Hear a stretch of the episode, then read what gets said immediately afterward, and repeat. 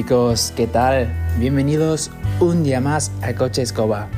Comienzan los últimos días de la vuelta. Estamos en camino a Madrid, pero ahora las cosas se están volviendo muy crujientes. Así que ponte cómodo, coge un vino tinto, un bocadillo de jamón, un pincho de tortilla y vamos por el final. Ja, ein weiteres Mal danke für das letzte spanische Intro dieses Jahr. Intro auf der temperamentvollsten Sprache des Pelotons.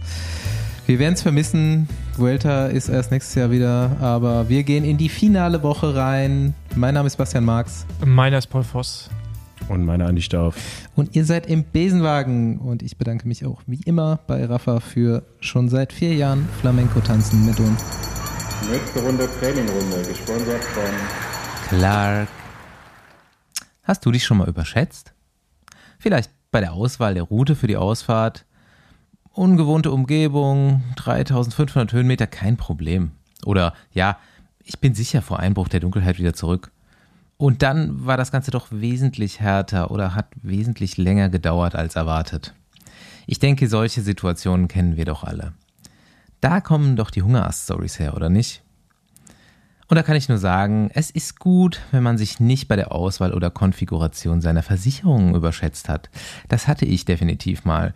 Und die Versicherungslücke habe ich behoben. Unbesiegbar ist nämlich niemand von uns. Über sowas wie Berufsunfähigkeit nachzudenken ist besser, als immer davon auszugehen, dass schon alles so klappt, wie man es sich vorstellt. Ich habe mir damals ein Upgrade für meine Versicherung mit der Clark-App zugelegt habe den kostenlosen Bedarfscheck gemacht und Versicherungslücken aufgedeckt und meine Verträge optimiert. Hol auch du dir das Upgrade für deine Versicherung und versichere dich ab mit Clark. Mit Clark managst du deine Versicherung kostenlos und digital. Sicherst dich ganz einfach ab, denn der kostenlose In-App-Bedarfscheck findet die Versicherungen, die für dich und deinen ganz persönlichen Lebensstil wichtig sind. Dazu gibt es noch eine ganz einfache mobile Vertragsübersicht und die Sicherheit, dass Clark für dich unabhängig aus über 180 Versicherern auswählt. Wenn du Interesse hast, gibt es mit uns nochmal ein Goodie obendrauf in der App oder auf der Website clark.de oder goclark.at mit dem Code Besenwagen registrieren. Besenwagen bitte komplett in Großbuchstaben. Und für zwei hochgeladene Versicherungen, also welche, die du schon hast, nicht welche, die du abschließen musst, 30 Euro Shopping-Gutschein, zum Beispiel im App Store, bei HM oder Zalando abstauben. 15 Euro gibt es schon, wenn du nur eine einträgst. Klingt gut? Dann check wie immer die Show Notes und du kannst schauen, wie du für dich das Beste mit der Clark-App rausholst. Apropos nächste Runde, Prämienrunde.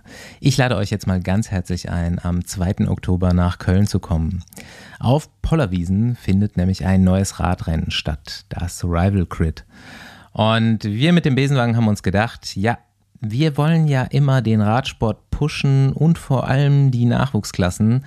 Und wir werden eine fette Prämie im Rennen der weiblichen und männlichen Junioren stellen. Also, Weltspitze der Junioren aus Deutschland. Vereinigt euch in Köln am 2. Oktober. Es wird eine fette Besenwagenprämie geben für euch. Für die ersten drei der Gesamtwertung bei Junioren männlich und weiblich. Ich denke, in den nächsten Folgen führen wir das nochmal genauer aus. Aber hier schon mal die Ansage. Wir sehen uns am 2.10. in Köln. Boys, was geht? Ich, ich wollte gerade äh, letzte Woche Spanien Habt ihr auch das Gefühl, dass die Vuelta den Giro macht? Dieses Jahr? Vuelta Erklären Sie das, Herr Voss. Vuelta sonst gefühlt immer irgendwie nur zwei Leute, die so fit sind, dass sie die Rundfahrt auch gewinnen können. Und einer vom Movistar, der, der, der irgendwie aufs Podium noch fährt. So, und dieses Jahr ist irgendwie so richtig Spannung drin, oder? Also Echt? Ich, ja, also für, ja gut, jetzt langsam. Nee, ja, aber auch wie beim Giro, wo man eigentlich auch immer so früh übernimmt dann irgendwie die Führung und man weiß aber nie, was letzte Woche passiert und da kann doch mal alles umgewürfelt werden. Und ich glaube, in der gleichen Situation sind wir auch gerade letzten Jahre Roglic immer hingefahren, Tour irgendwie rausgestürzt und dann zieht er das Ding halt nach Hause. Und jetzt äh, irgendwie auf einmal ist da so ein bisschen, äh, äh, bisschen, ja, also ich muss gerade sagen, so ein bisschen Hat Temperament drin. Im Vorfeld auch gesagt, ne, dass die unheimlich gut besetzt ist und jetzt auch wirklich als Ziel von vielen Fahrern da ähm, gesetzt war. Also es war jetzt nicht so, ich fahre jetzt nochmal eine zweite Grand Tour dieses Jahr, um weiß ich nicht, meinen Rennkalender voll zu bekommen, sondern die sind da jetzt auch alle hingefahren, um zu gewinnen. Und ja, es ist auf jeden Fall mal erfrischend, sage ich mal, im September jetzt mittlerweile noch Radrennen zu sehen, die richtig attraktiv sind. Ne? Das äh, ist ja oft so, dass jetzt eigentlich nach, also außer der WM Ende des Jahres nicht mehr viel passiert. Ja. Aber gut. Und ähm, besonders spannend, jetzt heute stand Dienstagabend ja, Aufnahme. Wollen wir das später noch dann in der Tiefe irgendwie nochmal kurz diskutieren? Ja, okay. Lass mich nur kurz antriggern. Ja. Das provisorische GC ist jetzt auch erstmal wieder gelöscht. Es gibt keins. Ja, das ist auch besser so. Also, ihr müsst euch ja, jetzt auch hier im Podcast... muss jetzt erstmal ihr Regelwerk auswürfeln. Genau. Ihr müsst euch jetzt auch im Podcast ein bisschen gedulden und ich hoffe, in 10, 20 Minuten, wenn wir bei Vuelta als Thema sind, dann wissen wir mehr. Genau. Wir checken Twitter so lange. Ja. Ja, wie immer oder wie so oft muss jetzt erstmal Greffel Paul von seinen Abenteuern all around the world erzählen. Na, ich, von seinen Leiden. Ich, ich, ich, muss nicht, nur wenn ihr es wollt quasi. Ähm, aber auch, auch, wenn ihr es nicht wollt, ich glaube, einige Zuhörer interessiert es eventuell. Ähm, äh, auf jeden Fall, ja, ich war in Italien, erste UCI Gravel World Series heißt es richtig. Äh, bin hingefahren, um mich zu qualifizieren. Ist mir gelungen. Äh, siebter im gesamten Rennen, dritter Altersklasse. Ich habe mich richtig wie ein Triathlet gefühlt oder wie ja, ich, mir fällt eigentlich nur Triathlon dazu ein als Beispiel, wo man ja auch so Age Cooper, ich war halt ein richtiger Age Cooper da auf jeden Fall auch. Hast du ein Finisher-Shirt gekriegt? Äh, nee, aber eine Medaille. Finisher-Medaille? nee, nur fürs Podium gibt man, kriegt eine Medaille und so ein Trikot.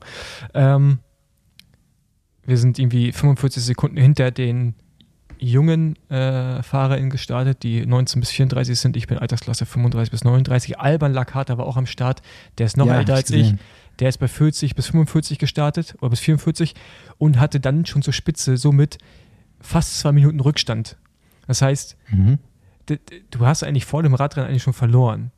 Weil okay, okay, jetzt wird mir das auch langsam so ein bisschen klar, wie so dieses das Setting von dem Ganzen ist, weil ich habe da echt noch gar keinen Durchblick, so was das jetzt soll. Auch bei dieser, ich meine, wir gucken jetzt irgendwie alle auf die WM. Wie läuft's da? Ja, also es ist alles ein bisschen. Du bist jetzt qualifiziert erstmal, das können wir vorwegnehmen. Genau, es ist alles ein bisschen äh, verwirrend, weil nicht bei jedem World Series Rennen machen die das so mit den Zeitabständen. Zum Beispiel in, in Schweden, das war mhm. vor zwei Wochen war es nicht so, da sind die alle zusammen gestartet. Äh, jetzt in Belgien haben sie anscheinend Zeitunterschied gehabt, bei anderen Rennen gab es auch keinen Zeitunterschied. Zum Beispiel jetzt bei dem nächsten Rennen, was ich fahren wollte in Holland, sind zehn Minuten zwischen den Altersklassen. Deswegen, okay. deswegen fahre ich es auch nicht deswegen fliege ich nach Spanien oder fahre nach Spanien, weil ich, also ich, ich brauche kein Radrennen fahren, um in meiner Altersklasse zu ja, gewinnen. Und da sehe ich genauso. Das ist, also zumindest nicht, nicht als jemand, der für den Sport bezahlt wird. Weil das kannst du ja auch keinem Sponsor verkaufen. Also ich meine, du wirst dann irgendwie im gesamten Rennen 50. was ich heute 20. Sieht halt einfach scheiße aus. Und das äh, spiegelt auch nicht die Leistung wieder. Jetzt am Wochenende war es auch so, dass wir in unserer Altersklasse bis wir irgendwann nach vorne aufgeschlossen haben, weil die natürlich vorne auch direkt Radrennen fahren, weil die ja wissen, dass ein Zeitrückstand da ist, wir halt schon einmal komplett äh, im Begrenzer gefahren sind für ein paar Minuten oder für mehrere Minuten.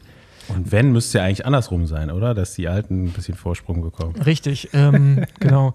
Auf jeden Fall bei der WM wird es so sein, heute wurde es bekannt gegeben, dass du hast sowohl bei Frauen als bei Männern ein Elitefeld, wo FahrerInnen starten also automatisches Startrecht haben, die äh, im UCI-lizenzierten Team sind.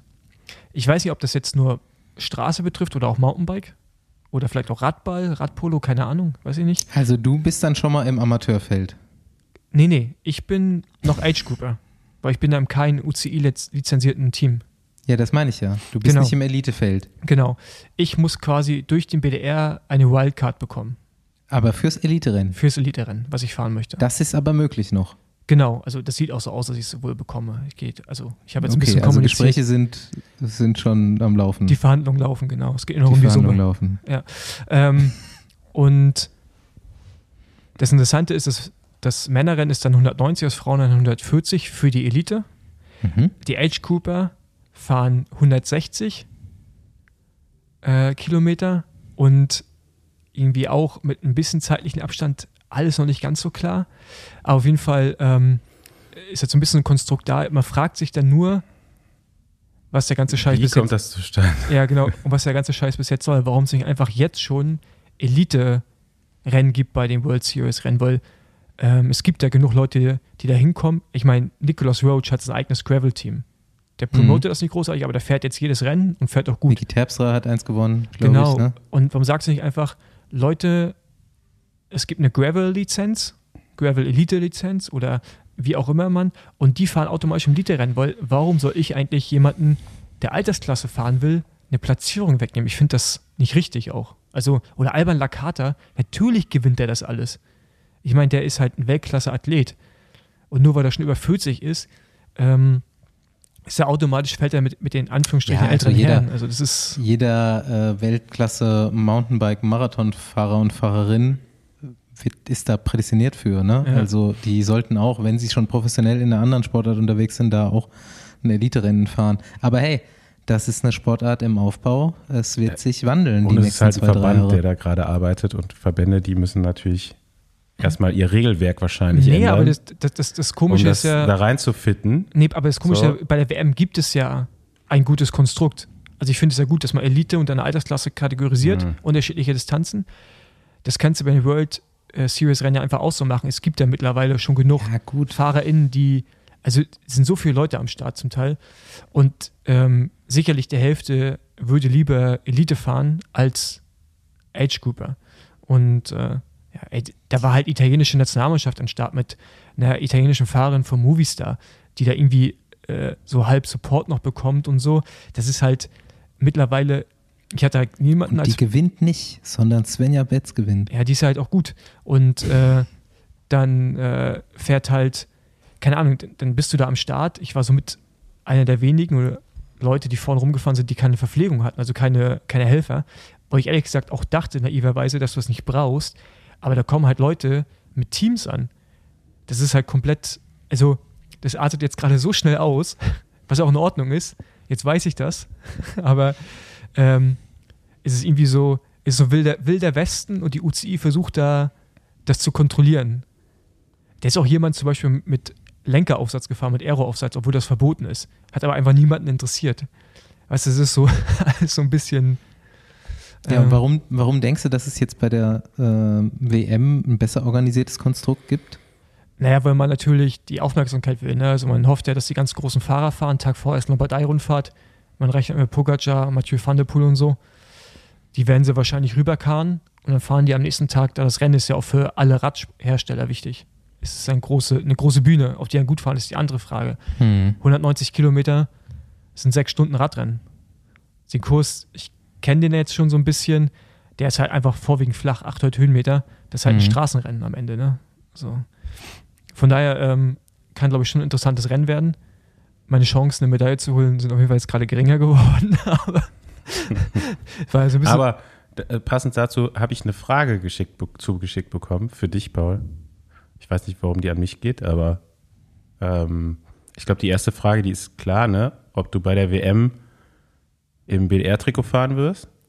Nee, ich werde einen, äh, ich werde ein Maloja-Trikot tragen. Also quasi das Team-Trikot, was ich jetzt habe. Mein Outside Maloja-Trikot wird ein bisschen verändert Richtung Nationaltrikot, weil du bei Gran Fondo-Wettbewerben darfst du, also kannst du dir so ein Bioracer-Trikot kaufen oder von anderen Herstellern gibt es ja auch so ähnliche Trikots. Es muss nur dem Nationaltrikot ähneln. Ich habe es jetzt absegnen lassen vom Gran Fondo Verantwortlichen. Ähm, und ja, ich fahre mit meinem eigenen Trikot, ja. Okay. Und gibt es auch eine Prämie für die anderen Fahrer, wenn sie dir zum Sieg verhelfen? Das ist alles Verhandlungsmasse. Ähm, das Gute ist ja, wenn gewisse Fahrer am Start sind, ist die Wahrscheinlichkeit so gering, dass ich gewinne, dass ich äh, mir auf jeden Fall vorher die Hilfe sichere, um so gut wie möglich in diesem Rennen abzuschneiden. Nein, aber ähm, also ich glaube, dass man aus deutscher Sicht, was ich bis jetzt so gesehen habe, auch am Wochenende, ich glaube, wir gar nicht so schlecht aufgestellt sein werden. Ich weiß nicht, wer Elite fährt von denen und ob alle dahin fahren. Ich weiß auch nicht, wer von den äh, Pro Tour und World Tour Fahrern fahren. Aber ich glaube, so ist jetzt nicht wie bei der Straßen-WM, wo man als Team zusammen anreist. Jeder muss sich um sich alleine kümmern. Ne? Aber ich glaube, dass man da, dass wir da gar nicht so schlecht aussehen, aussehen werden. Ne? Genau. Hast du eine Ahnung, wie es bei den Frauen aussieht? Hast du damit mit jemandem gesprochen? Nee, vor Ort äh, gar nicht. Ich kenne natürlich die Namen, aber ich weiß auch nicht, wer wo fährt und wer wie aussieht. Ähm, aber ich glaube auch, dass bei den Frauen mal gut fair äh, sein wird. Aber ich kann mir auch gut vorstellen, dass ähm, je nachdem, wer sich von den World Tour Frauen dazu entscheidet, die WM zu fahren, ich glaube, das davon stark abhängig ist. Und ich kann mir vorstellen, mhm. dass wenn, eine, wenn ein paar gute Fahrerinnen aus der World Tour sich entscheiden, die Gravel WM zu fahren, dass die höhere Chance haben als vielleicht jetzt eine äh, Betts. Weil einfach, ne, du, also das ist halt nochmal was anderes. 140 Kilometer Radrennen, ich glaube, es kommt eventuell eine Frauen-World Tour-Fahrerin eher entgegen. Ich weiß es aber auch nicht. Ja, mal gucken. Also eigentlich kann man jetzt von außen betrachtet, kann man sie Franzi, schwer übergehen. Ne? Eine, die hat jetzt drei, drei von diesen UCI-Teilen gewonnen. Ja, die wird schon gefahren, fahren. jedes gewonnen. Also die kann ja AK fahren, also Altersklasse. Und die ist ja auch ja. UCI-Straße. Na gut, dann ist er eh, dann ist er eh easy. Ja. ja. Aber zum Beispiel eine Franziska Koch kommt ja. vom Mountainbike. So, das wäre sicherlich interessant, sie da zu das sehen. Das stimmt. So, und ich glaube, da gibt es da gibt's in Deutschland schon ein paar gute Frauen. Ja. Aber das werden wir dann noch sehen. Ist ja erst Mitte Oktober.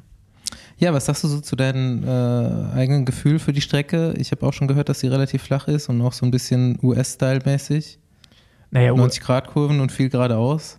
Ja, genau. Also US-Style ist dann trotzdem 2000 Höhenmeter. Da sind jetzt äh, trotz langer Distanz 80, ne, Entschuldigung, 800. Ähm, okay, ist echt top auf 190 Kilometer. 180 Höhenmeter, ja.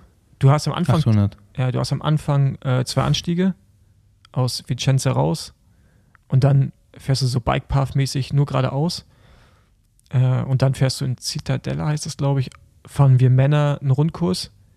Ähm, genau. Also es ist nicht krass spektakulär, aber das ist der gleiche Kurs wie das UCI-Rennen von Pipo Pozzato, was er letztes Jahr gemacht hat, wo, glaube ich, Luzenko hey, wollte gewinnt. ich gerade sagen, das, was so einer von Astana gewonnen genau, hat, ne? Luzenko war das, glaube ich, ja. Genau, das ist der Kurs. So wahrscheinlich. wahrscheinlich ja. Okay. Also wird, glaube ich, schon Spektakel. Pozzato macht sehr gerne bunt, glamourös. Von daher äh, denke ich, wird das schon ganz cool. Gut, wenn Luzenko da gewinnt, dann ist es ja jetzt auch kein Sprinterkurs, ne? Nee, also du musst halt natürlich Radrennen fahren. Ne? Also unter dir ist halt noch Gravel. Also wenn du reinfährst in die Kurve und denkst, es ist Asphalt, dann rutscht du halt weg. Also das sollte man schon berücksichtigen. Aber jetzt, wenn jemand wie Pogacar kommt, was ziemlich wahrscheinlich ist, wie ich gehört habe, aus Richtung Colnago, von den Leuten, die jetzt da waren in Italien oder Mathieu, die haben dann schon Bock und die können auch Radfahren. So. Denen ist auch scheißegal, ob sie vorher Lombardei-Rundfahrt gefahren sind. Ja, und Niki Terpstra und so. Ich meine, da hast du schon ein paar richtig gute am Start. Ne? Also. Ja, Paul, endlich mal wieder richtig Rennen fahren. Ja, ja. Ich habe mich halt da hast du schon Vorteile, muss ich sagen. Ja, ich habe so, mich, ich du mich, weißt ja auf jeden Fall, wie die ticken. Ja, ich habe mich aber richtig darauf gefreut, so trainingsmäßig so oft maximal vier Stunden, viereinhalb Stunden Rennen, weißt du? Jetzt halt wieder sechs Stunden, das ist halt eine andere Vorbereitung als. Äh, ja, du bist doch gerade 600 das reicht aber Kilometer nicht. in zwei Tagen gefahren. Zweimal lange Radfahren reicht da nicht. Ähm, aber es bleibt auf jeden Fall spannend. Ja. Alright. Hast du noch eine Frage zu dem Thema? Nee. Ich, ich finde es gut, dass das Rennen jetzt sechs Stunden. Man muss ja mal auch mal was dafür tun, sich Gravel Pro zu nennen. Ja. Ich, ich finde eigentlich das Spannendste, so die, die Verhandlungen jetzt mit dem BDR, da hätte ich mehr Einblicke gerne. Nee, und, ist easy. Und was dann die Nominierung und so, das finde ich immer total spannend. Nee, also momentan ist es wohl anscheinend so, morgen, also heute ist Dienstag, am Mittwoch soll wohl eine amtliche Mitteilung rauskommen bei Radnet und mit so einem Formular, wo man, ich gehe mal davon aus, sich anmelden kann beim BDR und der BDR wählt dann aus. Ich weiß nicht, wie viele Plätze es gibt für Wildcards, keine Ahnung. Aber ich hoffe doch, dass, dass ich plus halt zum Beispiel Kreuchler heißt er, glaube ich, der auch schon eins gewonnen hat, wenn die fahren wollen, dass die einfach die Wildcard bekommen. Okay, dann jetzt zum ersten Thema der Folge, bevor wir zum wichtigeren Thema E-Bike kommen. Willkommen beim Offroad-Podcast, der Besenwagen. Nee, nicht Offroad, einfach E-Bike gibt ja auch Straßen-E-Bikes. Wir sind hier von ZTG gesponserter. Äh gibt bestimmt auch bald die E-Gravel. Genau. WM. Massenvermarktungspodcast. Ähm, Spanien-Rundfahrt. Also scheint jetzt so, als wäre doch wieder alles beim Alten und als hätte äh, Roglic, ich gucke nochmal gerade nach, denselben Rückstand wie gestern. Ich könnte mich schon wieder aufregen, auf jeden Fall. Ja, hat, irgendwie hat er acht Sekunden gut gemacht jetzt. Gestern waren es 1,34, heute sind es jetzt 1,26. Naja, gut. Was war das eigentlich für ein Defekt von Remco? Warum ist er da so gemütlich ins Ziel gefahren? Roglic wieder mal alles falsch gemacht. Zwei Minuten All Out gefahren, sich noch auf die Fresse gelegt, zwei Kilo Haut verloren und nur acht Sekunden gut gemacht. Aber äh, was soll's? Ähm, ich würde sagen, wir sehen jetzt doch langsam den Untergang von Remco Evenepoel. Du siehst den. Ich sehe den. Ich sehe den heute, noch nicht. Das ist einfach genau wieder sowas so. Es, er hat eigentlich schon aufgegeben heute. Ja, Das war eine weiß ganz nicht. klare Also ich hätte, ich er hätte gelegt hat.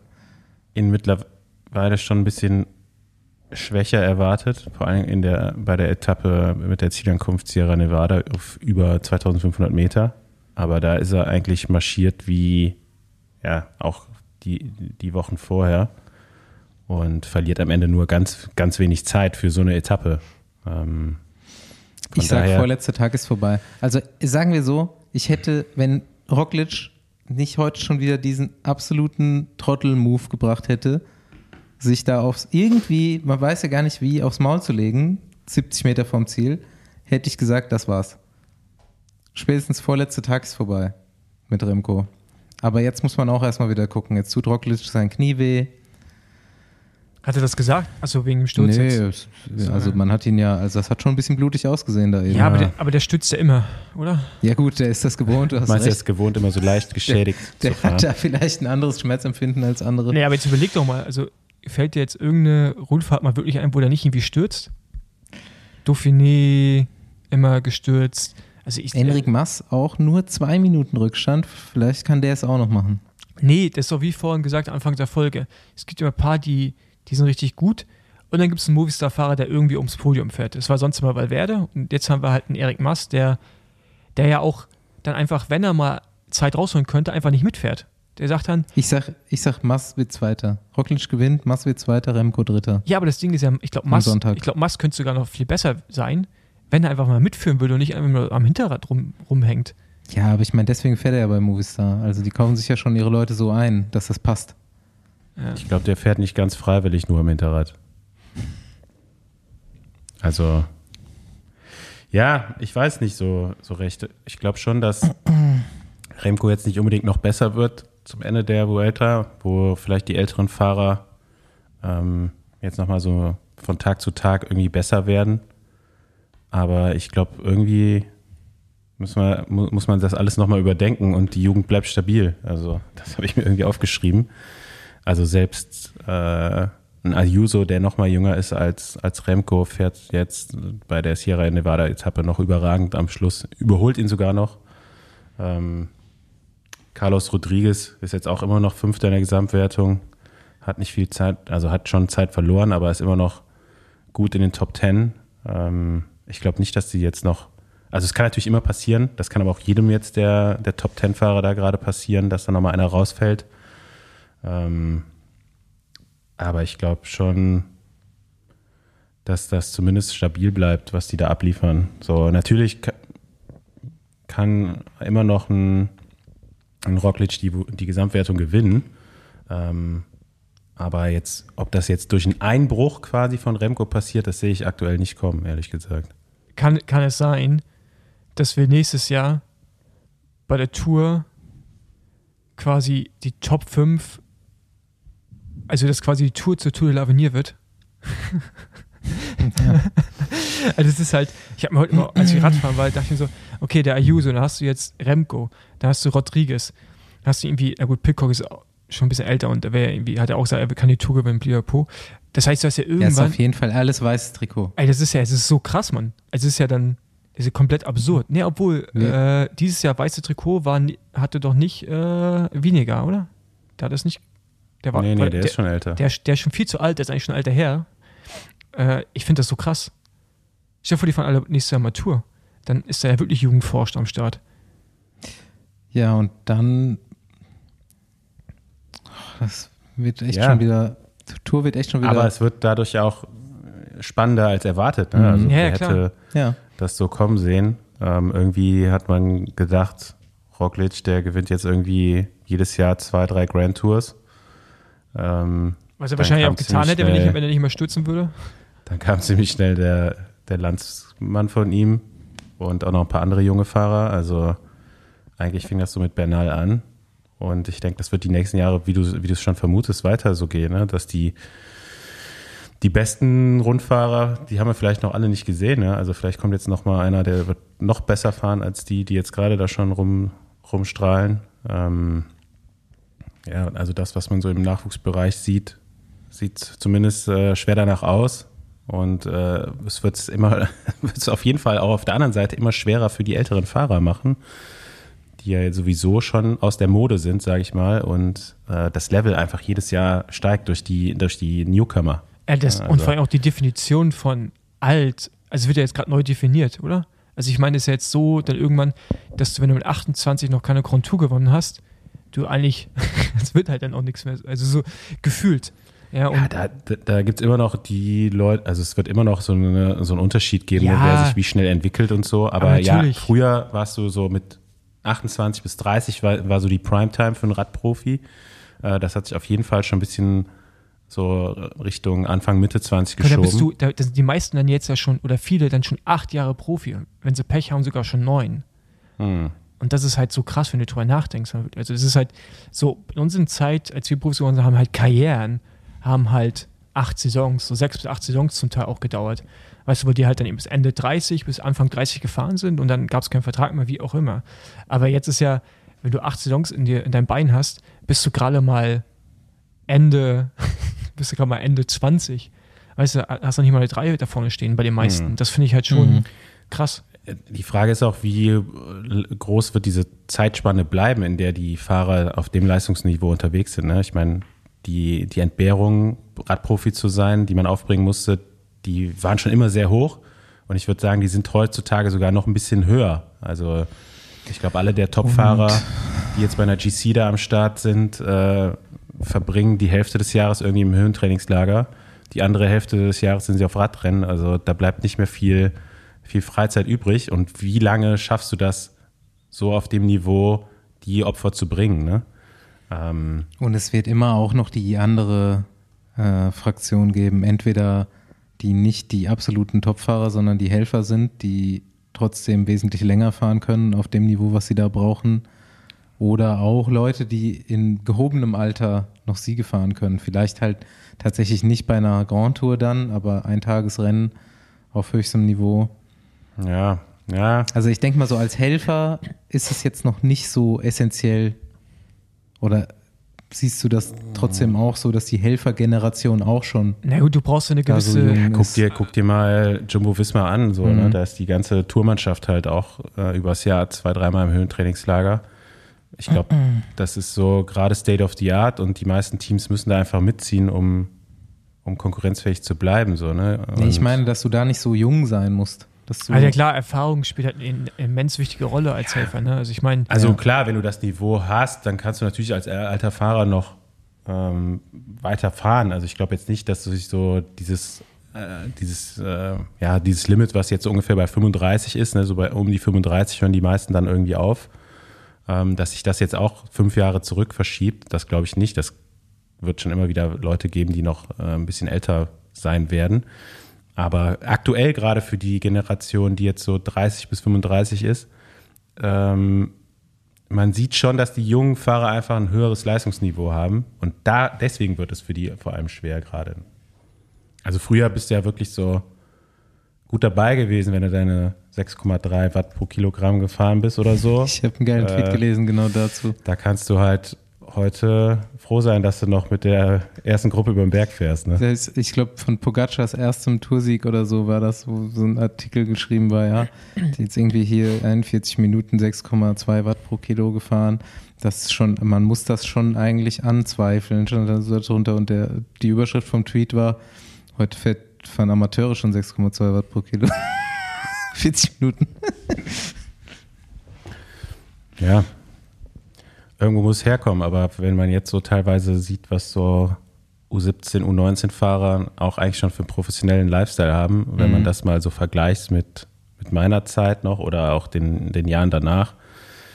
aber auch so der ganze Lebenswandel, der darum passiert. Ne? Also ich habe das zum ersten Mal so ein bisschen aus der Nähe erfahren, jetzt so mit der Generation Marco Brenner, Maurice Ballerstedt, Michael Hessmann, die da schon super professionell gelebt haben, einfach auch als U19-Fahrer. Ne? Ähm, da hat man vielleicht in meiner Zeit noch so ein bisschen einfach wie ein normaler Teenager, sage ich mal, gelebt und die haben schon sehr viel mehr dem Sport untergeordnet. Ja, aber da war es ja auch so, dass die Idole in Anführungszeichen oder die, die das vorgelebt haben, auch noch nicht so durchgängig gelebt haben. Also so die, die deine Vorbilder waren, als mm, waren ja noch in, ja, aus einer Generation so Radsport, die nicht so professionell war, wie die heute ist. Und heute wissen die, die das waren anders halt, ne? professionell. Ne? Ja. Die hatten einfach nicht dieses anders Wissen zur Verfügung. Ne? Oder ja, es war schon immer klar, du musst viel schlafen, um dich gut zu erholen, so. Ne? Aber wie genau und wann und äh, diese ganzen Informationen, die hast du halt irgendwann im Laufe der Zeit bekommen, wenn du deinen Weg im Radsport gegangen bist. Heutzutage ist es halt irgendwie über Internet, kann sich das jeder 15-Jährige, der ein bisschen gewitzt ist, ja, sofort also, aufs dass Handy da holen. heutzutage so, ne? viel mehr los ist, ist ja völlig klar. Also allein, dass du dir auf die Idee kommst, den Höhenzelt zu Hause hinzustellen, das relativ normal ist für einen World Tour Fahrer, auch wenn der 20 ist oder 21 ist, das ist ja einfach noch nicht so lange der Fall. Ja. Und ähm, ja, also es wird halt professioneller, es wird überall mehr rausgeholt. Und ähm, ja, wer hält, wer hält denn noch die, die Fahne hoch für die, für die Rentner? Roglic, ähm, na, ey, komm, Andi, er hätte, genau, also ich meine, Andi, du kannst, du kannst jetzt ruhig schon mal kurz dich freuen. Das ist schon in Ordnung, dass Mats Pedersen jetzt zweimal gewonnen hat. Ja, ich, ich freue mich gleichzeitig, könnte ich anfangen zu heulen, ähm, ja, weil der, Mats der jetzt erstmal seinen WM-Start abgesagt WM. hat. Ja, aber du, der hat halt auch ein Leben abseits vom Radsport. Ja, komm, Weltmeister war der doch eh schon so. Ja, ich glaube, die Saison war halt schon lang für ihn und äh, er also, hat halt sein, sein ich meine, ne, der war jetzt ja schon mal Weltmeister. Er sieht jetzt auf dem Kurs vielleicht nicht seine absolut besten Chancen, das muss man ihm ja gestehen. Wobei ja, er jetzt in der aktuellen würde, Form, geil. in der aktuellen Form, glaube ich, ist es absolut machbar. Aber es weiß doch ähm, niemand, wie der Kurs, Kurs ist, richtig, oder? Es, es, es ja. ist ja irgendwie, also also, also ganz ehrlich, aus den Nominierungen ich, also man, von den Nationalmannschaften man würde wahrscheinlich wird schon sagen, eigentlich zu schwer für Mats, aber jetzt in der Form, die er gerade hat, zu dem Zeitpunkt jetzt in zwei schwer. Wochen.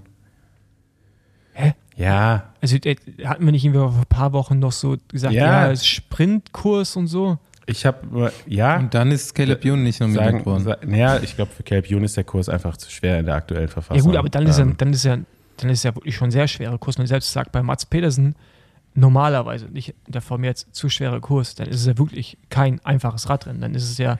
Ja, es ist natürlich nicht leicht einfach durch die, durch die Länge. Ne? Ich meine, ja. es sind irgendwie 280 Kilometer, so die letzten zweimal darauf. Also, wenn jetzt ein Ala Philipp da in Topform am Start ist und da eine Rakete zündet, ja, da fahren nicht also. viele mit, so, ne? Und das wäre eigentlich der Ausgang von dem Rennen gewesen. Jetzt muss man sagen, Ala Philipp ist fraglich. Ah, ähm, ach komm, Weiß ich letzte auch ja. so. Also, also ja, er wird auf jeden Fall nicht in der Topform am Start stehen, ähm, wenn er jetzt Könnte zum Beispiel die Vuelta werden. zu Ende gebracht hätte. weiß ich auch nicht. Also Und, ich, ich, ich traue dem da nicht. Ich glaube, der, ich glaub, der, hatte keinen Bock ja. auf, der hat keinen Bock mehr auf helfen gehabt, hat gemerkt, der mu muss jetzt jeden ja, Tag also, einen reinschrauben. Wer das noch nicht gemacht hat, hört bitte mal äh, Besenwagen Worldwide Podcast mit Mats Pedersen. Denn da beschreibt er das ganz gut, wie er, glaube ich, im, im WM-Rennen, was er gewonnen hat in Yorkshire, ungefähr 260.000 TSS hatte in einem Rennen. Und ähm, ich denke, wenn er wüsste, dass es da regnen würde, würde er hinfahren, vielleicht. ja, ist jetzt relativ unwahrscheinlich. Würde er sich mit Vaseline Australien. einschmieren, komplett von Kopf bis Fuß.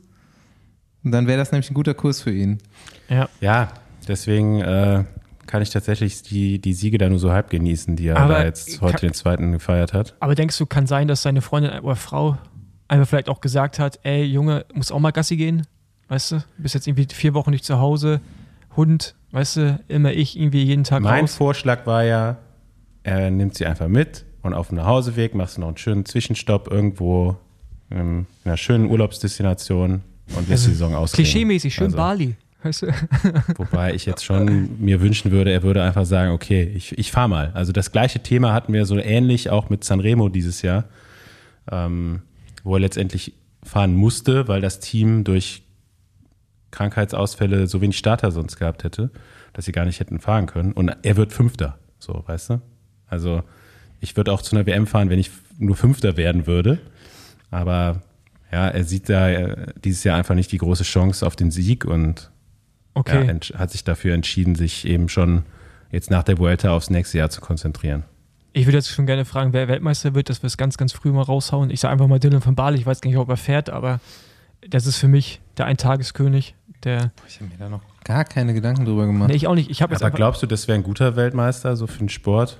Nee, darum geht es mir ja gar nicht. Bei Jumbo Wismar. Aber du, du, hast ja die gleiche Einstellung hinsichtlich Remco Evenepoel mit dem Welter-Sieg. Ähm, sportlich, also sportlich ja, äh, vermarktungsmäßig eher schlecht. er vermarktungsmäßig, aller verliebt natürlich schon der Beste, weil er macht Grimassen. Oder, ich weiß nicht, wer ist noch im Feld, dem wir zutrauen, eine weiß-weiße Kombi. Ja, Georg Zimmermann. ja, stimmt. Weltmeister bei Intermarché. Alter, stell dir vor, der Ich habe mir die deutsche Aufstellung angeguckt vorhin, ihr habt es mitbekommen, gesagt, wer, wer, gewinnt hier? Ja, ich will jetzt auch keinem jetzt die Motivation nehmen, aber die Siegchancen sind auf jeden Fall nicht so hoch dieses Jahr für Schwarz-Rot-Gold. Ja, zumindest nicht beim äh, Elite-Rennen der Männer. Ja, tatsächlich könnte man aber ein paar Trikots mit nach Hause bringen, wenn man sich die anderen Rennklassen so anguckt. Jo, äh, bei, bei, Frauen, Frauen finde ich es, äh, Liane, ey, kann, können wir so ein... Ja, Liane, wenn du, wenn du dir vielleicht dieses Jahr ein Rennen aussuchen willst, was du gewinnen willst, ich würde das raten. Ja, genau. Und du warst ja schon im Besenwagen. Das heißt, deine Chancen sind wir schon mal bei mehr als 70 Prozent. Automatisch. Ja. Äh, und genau, ich würde das versuche jetzt nicht vorher wir diesen noch. Transfer kurz. Ja, ganz kurz. Nicht vorher ein Radrennen gewinnen. Du, du, du hast nur eins. Also jetzt nicht irgendwie noch ein Vorbereitungsrennen. Hebt das alles für die WM auf, bitte. Danke. Genau, Transfer. Olla. Ja, Liane zu Movistar. Ja. Das hat keiner kommen sehen von uns. Nee, ich finde es aber einen geilen. Also, ich finde es eigentlich einen geilen Transfer, weil ich glaube. Ich denke ja eigentlich nur, dass Canyon will, dass Liane in Canyon fährt. Das kann sein. Und ich glaube, wie heißt der Junge? Unzur? Unzube? Unzur? Sebastian. Unzur. Ich glaube, der macht schon einen guten Job da, ne? Also ich glaube, dass die. Der hat auch Bock, oder? Da ist schon Motivation dahinter. Also ich, ich finde das schon einen guten Wechsel. So. Ja, ist auf jeden Fall, macht das Team nochmal insgesamt stärker. So, ne? Ist ja eh schon eine so der Top-Teams in der Women's World Tour. Macht, wenn man drüber nachdenkt, immer mehr Sinn, dieser Wechsel. So, ne? Ich glaube, bei DSM gab es ja zuletzt auch immer so die Frage, ja, wer ist jetzt hier der Leader mhm. ja, beim, beim Rennen? Da war dann oft die ähm, französische Fahrerin, wo mir der Name jetzt nicht direkt einfällt, ähm, eigentlich so vor Liane gesetzt. Und ich glaube, so bei, bei Movistar trifft sie da schon so eine Lücke, ne? Ich will so Labouche sagen, aber Labouche stimmt nicht, ne? Ja, doch, glaube ich. Nee, nicht Labouche. 90er Jahre. So, so, ähnlich. Trash Pop. Ja, ja ich finde es auch, ich find's auch irgendwie einen guten Move. Ich bin gespannt auf das äh, deutsche Meisterin-Trikot. Äh, es kann eigentlich nur besser werden als das von DSM, muss man natürlich auch sagen. Äh, außer ja. sie belassen es so weiter in diesem Blau, machen einfach nur einen deutschen Streifen drumherum. Das wäre auf jeden Fall nicht so schön, aber davon gehe ich jetzt mal nicht aus. Ähm, ja. Labu heißt die vielleicht oder Labus, ja. Aber ja, ich finde es einen guten Deal und äh, der wird sicherlich auch kräftig entlohnt, was Haben wir sich sonst noch was auch verdient hat. Transfermarkt mitgekriegt diese Woche? Nee, nix. Ist schon Bewegung da, ne? Also heute habe ich irgendwie Ahrensmann zu Ineos gehört. Ja, aber das ist schon länger. Okay, ist aber noch nicht offiziell. Doch, doch. Steht aber bei ihm noch nicht. Ich habe das schon so lange im Kopf abgehakt, dass ich dachte, das wäre schon, wär schon raus. Gut, nee, sonst habe ich auch ein Transfer ein bisschen nichts mitbekommen. Wie gesagt, die Aufstellung der deutschen Nationalmannschaft für die WM äh, ist interessant, aber können wir, glaube ich, nochmal nächste Woche oder vor der WM drüber reden. Ich würde sagen, wir kommen jetzt langsam zum Hauptthema der Folge. Und ähm, ja, switchen zu unserem Gast und sind endlich bei jemandem, der quasi profimäßig E-Bike fährt. Und die laden wir jetzt mal ein. Materialwagen. Hier wird demontiert.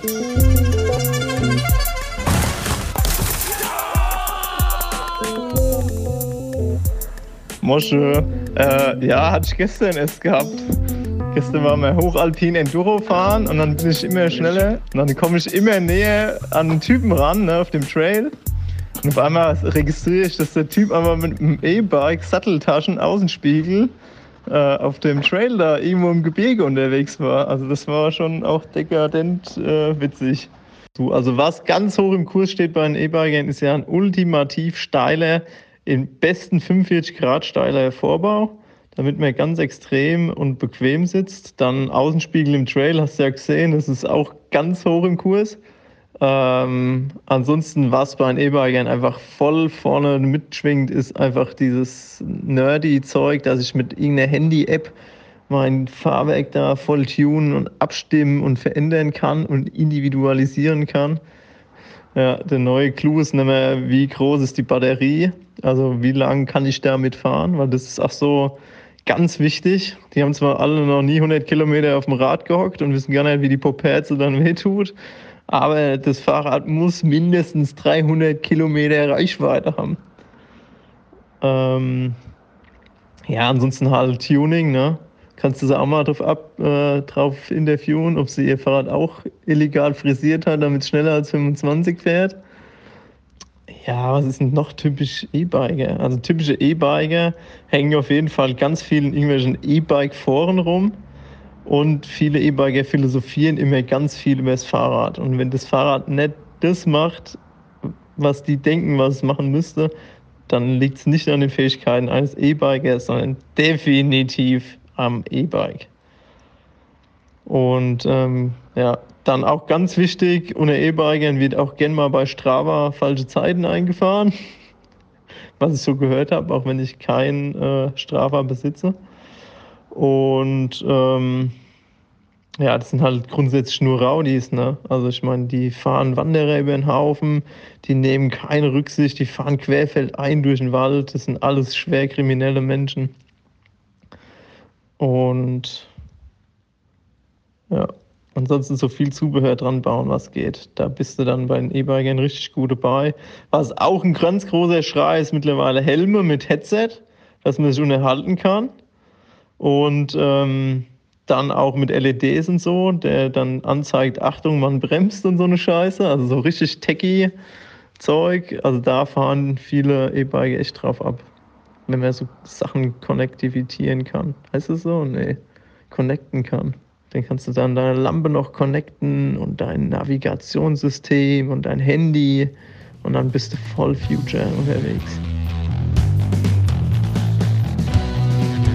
So, wie angekündigt, Besenwagen endlich im elektrifizierten Bereich angekommen. Wir reden sehr oft darüber, haben aber noch keine wirkliche Expertise dazu reingeholt und haben uns jetzt Deutschlands Finest dazu in Besenwagen geholt. Wir machen Station in Lindau bei Sophia Wienroth.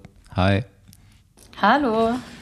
Sophia, ich habe dich äh, kontaktiert schon vor der WM also die du letztes Wochenende gefahren bist, über äh, unseren gemeinsamen Freund Lukas Baum. Und äh, du hast uns letzte Woche schon so einen kleinen Regelkunde-Einspieler ähm, gesendet. Vielen Dank dafür. Ich stelle dich jetzt nochmal kurz vor, bevor wir mit dir hier voll ins Thema eintauchen. Nach meinen Recherchen ist Sophia 26 Jahre alt, stimmt das? Nein. Ist ja egal. Okay, dann 27. hast du deine Website schon länger nicht mehr aktualisiert. Gut möglich, ja. Seit der U9 fährst du Mountainbike-Rennen und ich habe es eben schon gesagt, in unserem Podcast hier oder was mich extrem interessiert, ist dann, wie man diese, diese Progression, wie du quasi zum E-Bike-Fahren dann gekommen bist, über. Du warst ja auch dann wirklich mal deutsche Spitze Cross Country, deutsche Spitze Enduro? Ähm, wie ich das jetzt schon äh, an deinem Satzbau heraushören höre, denkst du wirklich, ich bin so ein übelster Lauch, der jetzt einmal irgendwie E-Bike-Fahrerin ist, aber tatsächlich, ähm, genau, also stimmt, ich bin seit, äh, seit der U9 am Rennen fahren, aber tatsächlich bin ich in den letzten Jahren, ähm, glaube ich, ja, also wirklich mehr oder weniger an meinem Peak meiner Karriere, ange also nicht an meinem Peak meiner Karriere angekommen, aber definitiv mhm. am weitesten so far. Ähm, also auch nochmal ganz kurz vorneweg, ich bin nicht nur E-Bike-Fahrerin, also ich bin auch noch ganz normale ja. Enduro- ähm, und ähm, Ja, ähm. Ich, ich, ich, ich, ich, ich, ich, ich, will, ich will ganz kurz, Entschuldigung, ja. ich kurz reingrätschen, ich will kurz den Basti verteidigen, weil man muss sagen, dass die Liste, die ersichtlich ist für uns alle, sieht auf jeden Fall auch noch mehr aus, als das, was Basti gerade durchklingen hat. Ja, mit, das, äh, das gehe ich jetzt auch gleich hier mal durch. Ja, das muss ja auch jeder wissen, wen, wen wir hier sitzen haben. Ganz ehrlich, wir sind hier, wir sind hier Hardliner-Podcast. Andi ist großer E-Bike-Fan. Äh, beziehungsweise will, will selbst bald eins haben. Und äh, Paul, Paul und ich sind mehr so E-Bike-Gegner. Nee, und, nee, nee, äh, nee, nee, nee, nee, nee. Also, nee, nee, nee, ich, ich bin ein ganz großer E-Bike-Fan und hätte auch am liebsten ein E-Bike-Stadtrat. Bis jetzt hat mir aber noch keiner eins vor die Tür gestellt. Von daher. Äh, also, ich, ich habe es letzte Woche schon gesagt. Ich bin noch nicht an dem Punkt, wo ich es wo so richtig akzeptieren kann, die ganze Nummer. Aber wir reden ja heute darüber. Dafür sind wir ja hier. Und dass so dieser Sport auf Weltklasse-Niveau richtiger Sport ist, das ist mir schon klar. ähm, lass mich das bitte kurz durchgehen hier. Du bist 2010 erstes Mal ähm, in, in die Nationalmannschaft gekommen, äh, wahrscheinlich im Cross-Country-Bereich damals. Ja, genau. So, das ist, äh, sagen wir mal, die Haupt-Mountainbike-Disziplin. Wir haben ja hier großteils Straßenhörerschaft. Wir haben schon viele Mountainbike-Folgen gehabt, aber man muss immer wieder dazu sagen, war es dann 2012 ähm, schon Vize-Weltmeisterin auch in der U19? Und, mhm. und Bronze ist dann noch Staffel gewesen oder? Ähm, nee, ähm, ich glaube in dem Jahr war es Bronze bei der ah, EM. Ja. Okay. ja. genau, bei der Europameisterschaft war das, glaube ich. Ähm, Genau, hast dich dann über die Jahre auch im Cross-Country-Weltcup erst in der U19, dann in der U23 äh, manifestiert, mehrere Podiumsplatzierungen bis ähm, dann 2014 auch das erste Mal Vize-Deutsche Meisterin Enduro geworden, also da auch nationale Spitze, Deutsche Meisterin 2016 ähm, geworden, Enduro World Series und World Cup gewonnen 2018? Ähm, nee. Ich schließe ähm, die Recherche wieder mal. 2000, ähm, 2018 habe ich zum ersten Mal einen ah, Start ah, nee, bei der 2019, gewagt. Da, äh, quasi. Dann, genau. nee, hier ist Gesamtsieg. Ähm, World Electric Series. Jetzt geht's los. Genau, da. Jetzt geht's ja, los. Genau. 2019 geht's los. Und jetzt genau. geht's richtig rund. Ja. 2020, vierte bei der WM auf dem E-Bike. Ähm, ab 2021 im Specialized Enduro Team, wo du jetzt auch noch bist. Ne? Mhm. Genau, und ja. ähm, dritte bei WM und Weltcup auf dem E-Bike. Und 2022 habe ich schon rausgehört letzte Woche, dass du dir eigentlich viel vorgenommen hattest und eigentlich mehr wolltest als den erneuten vierten Platz bei der Weltmeisterschaft letzte Woche. Woran hat es gelegen? Genau, ja, das stimmt. Nee, tatsächlich. Ähm, tatsächlich war auch im ganzen Team und im ganzen Umfeld von Specialized richtig ähm, klar, dass wir wirklich ähm, auf Sieg fahren wollen und ich habe da auch wirklich echt guten Support bekommen.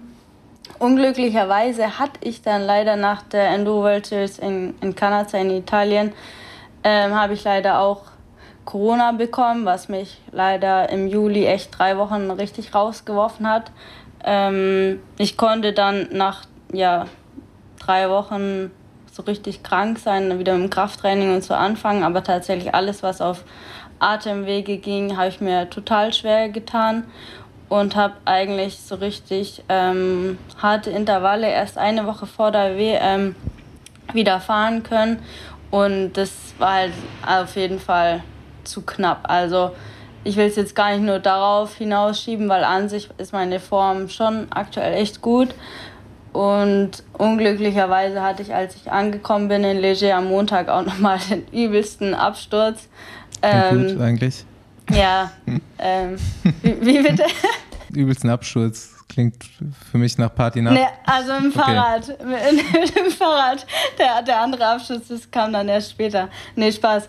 Ähm, nee, ähm, tatsächlich hatte ich ähm, mich da auf den Boden gelegt, wie, wie man sagen würde. Ähm, und war da dann auch erstmal richtig raus tatsächlich. Also auch die Ärzte, die, die waren sich da irgendwie noch so ein bisschen unschlüssig, ob ich überhaupt starten kann oder nicht. Die haben eigentlich auch eher gesagt, nee.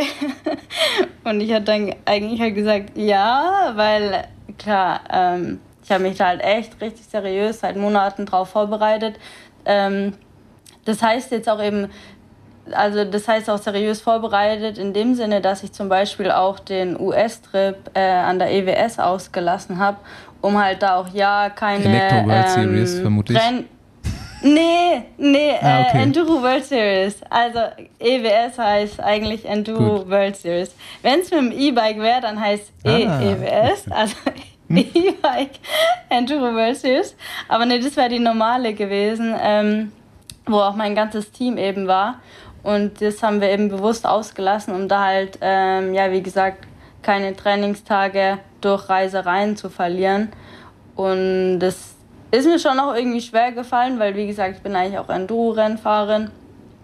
Und ähm, mir war das jetzt allgemein in diesem Jahr ein bisschen, ist mir das alles, oder das heißt mir unglücklich äh, verlaufen. Der Kalender war einfach so mhm. unermesslich voll, dass es jetzt dieses Jahr speziell auch mehr aussieht, als wäre ich äh, einfach nur E-Bike-Fahrerin. Aber eigentlich ähm, mache ich schon beides ziemlich ich, auf ähnlichem ähm, ähm, Zeitniveau. Jetzt, also irgendwie gibt es viel zu erklären. Erstmal Enduro, ich glaube, wir hatten das schon mal erklärt bekommen, aber du bist Enduro-Profi. Genau, so, da müssen wir, finde ich, anfangen. Ja. So, erstmal Switch von einem Straßenfahrer kannst du genau. unter Cross-Country noch am meisten vorstellen. Okay, wir haben Rennen, das ist vielleicht ungefähr so lang wie ein Kriterium und da, es kommt zwar noch technisch Bergabfahren dazu, aber der Rest vom Training ist vielleicht gar nicht so unterschiedlich, weil Intervalltraining relativ Watt- oder Herzfrequenz basiert, wie auch immer, kannst du eigentlich ähnlich machen, wie du auf dem Straßenrad trainierst.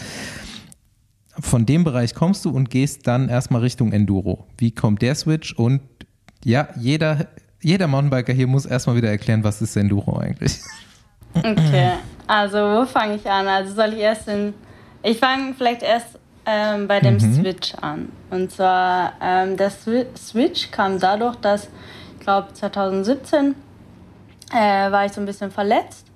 Ähm, und es ist halt so, also die Leute, die sich so ein bisschen mit Mountainbike, Cross Country auskennen, ähm, die wissen halt auch, okay, wenn man da halt mal so ein bisschen raus ist aus dem Weltcup, dann wird es schwierig. Weil man Punkte ähm, sammeln muss und wenn man Punkte genau, verliert, genau. rutscht man in der Startposition nach hinten. Es ist unheimlich schwierig, sich nach vorne zu arbeiten, weil es genau. nur eine Reihe und du kommst genau. nicht vorbei.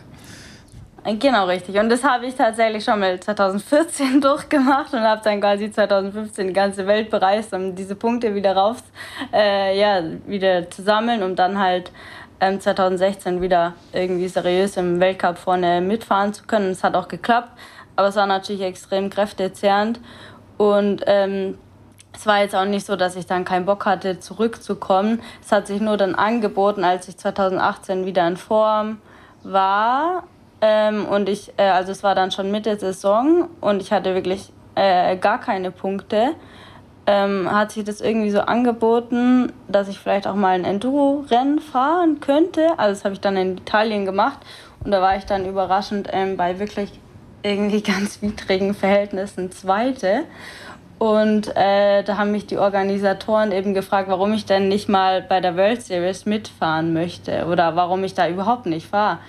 Na, ich gesagt, ja, an sich äh, hatte ich das schon immer auf meiner Bucketlist, mhm. aber äh, es ist natürlich viel zu gefährlich, während einer Cross-Country-Saison mhm. sowas zu machen, weil ähm, jetzt nochmal kurz zur Erklärung der Disziplin an sich. Das ist eigentlich, kann man sich so vorstellen, wie eine Kombination aus Mountainbike-Marathon mit mhm. Downhill. Also gewertet wird natürlich das der ist Downhill. Für mich so komisch. So, warum wird der Uphill nicht mitgewertet?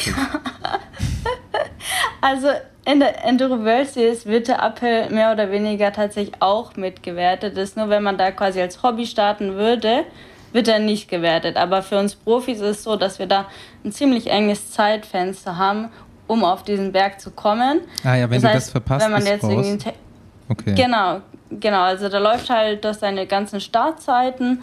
Also insgesamt an so einem Tag sind es ähm, ungefähr sechs oder acht äh, Downhill-Abfahrten und da hat man halt äh, am Anfang vom Tag seine Startzeiten. Und wenn man die verpasst, da läuft halt einfach deine Zeit los. Und ähm, also da muss man dann schon öfter mal schauen, dass man das halt auch wirklich zeitig ähm, schafft, da irgendwie auf den Berg hochzufahren.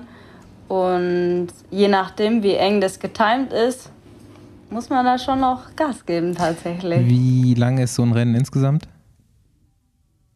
Also im Durchschnitt vier bis sechs ja, okay, Stunden auf klar. jeden Fall. Und das kann man sich dann auch so vorstellen, deswegen auch Kombination aus Marathon. Erstens ist es wirklich lang, das sieht nun nicht so aus, weil wir ja natürlich mit diesen Enduro-Fahrrädern wirklich eigentlich eher technisch auch ähm, rumfahren, haben wir halt nicht so die Kilometeranzahl. Aber was so die, die Zeit angeht, ist wirklich lang eigentlich. Und ähm, dass wenn jetzt zum Beispiel so der Hauptrenntag am Sonntag ist, ist noch so ein kleiner Renntag am Samstag und am Freitag trainieren wir die Strecken vom Sonntag genau einmal. Das heißt, wir fahren schon eigentlich das ganze Rennen schon einmal vorher ab.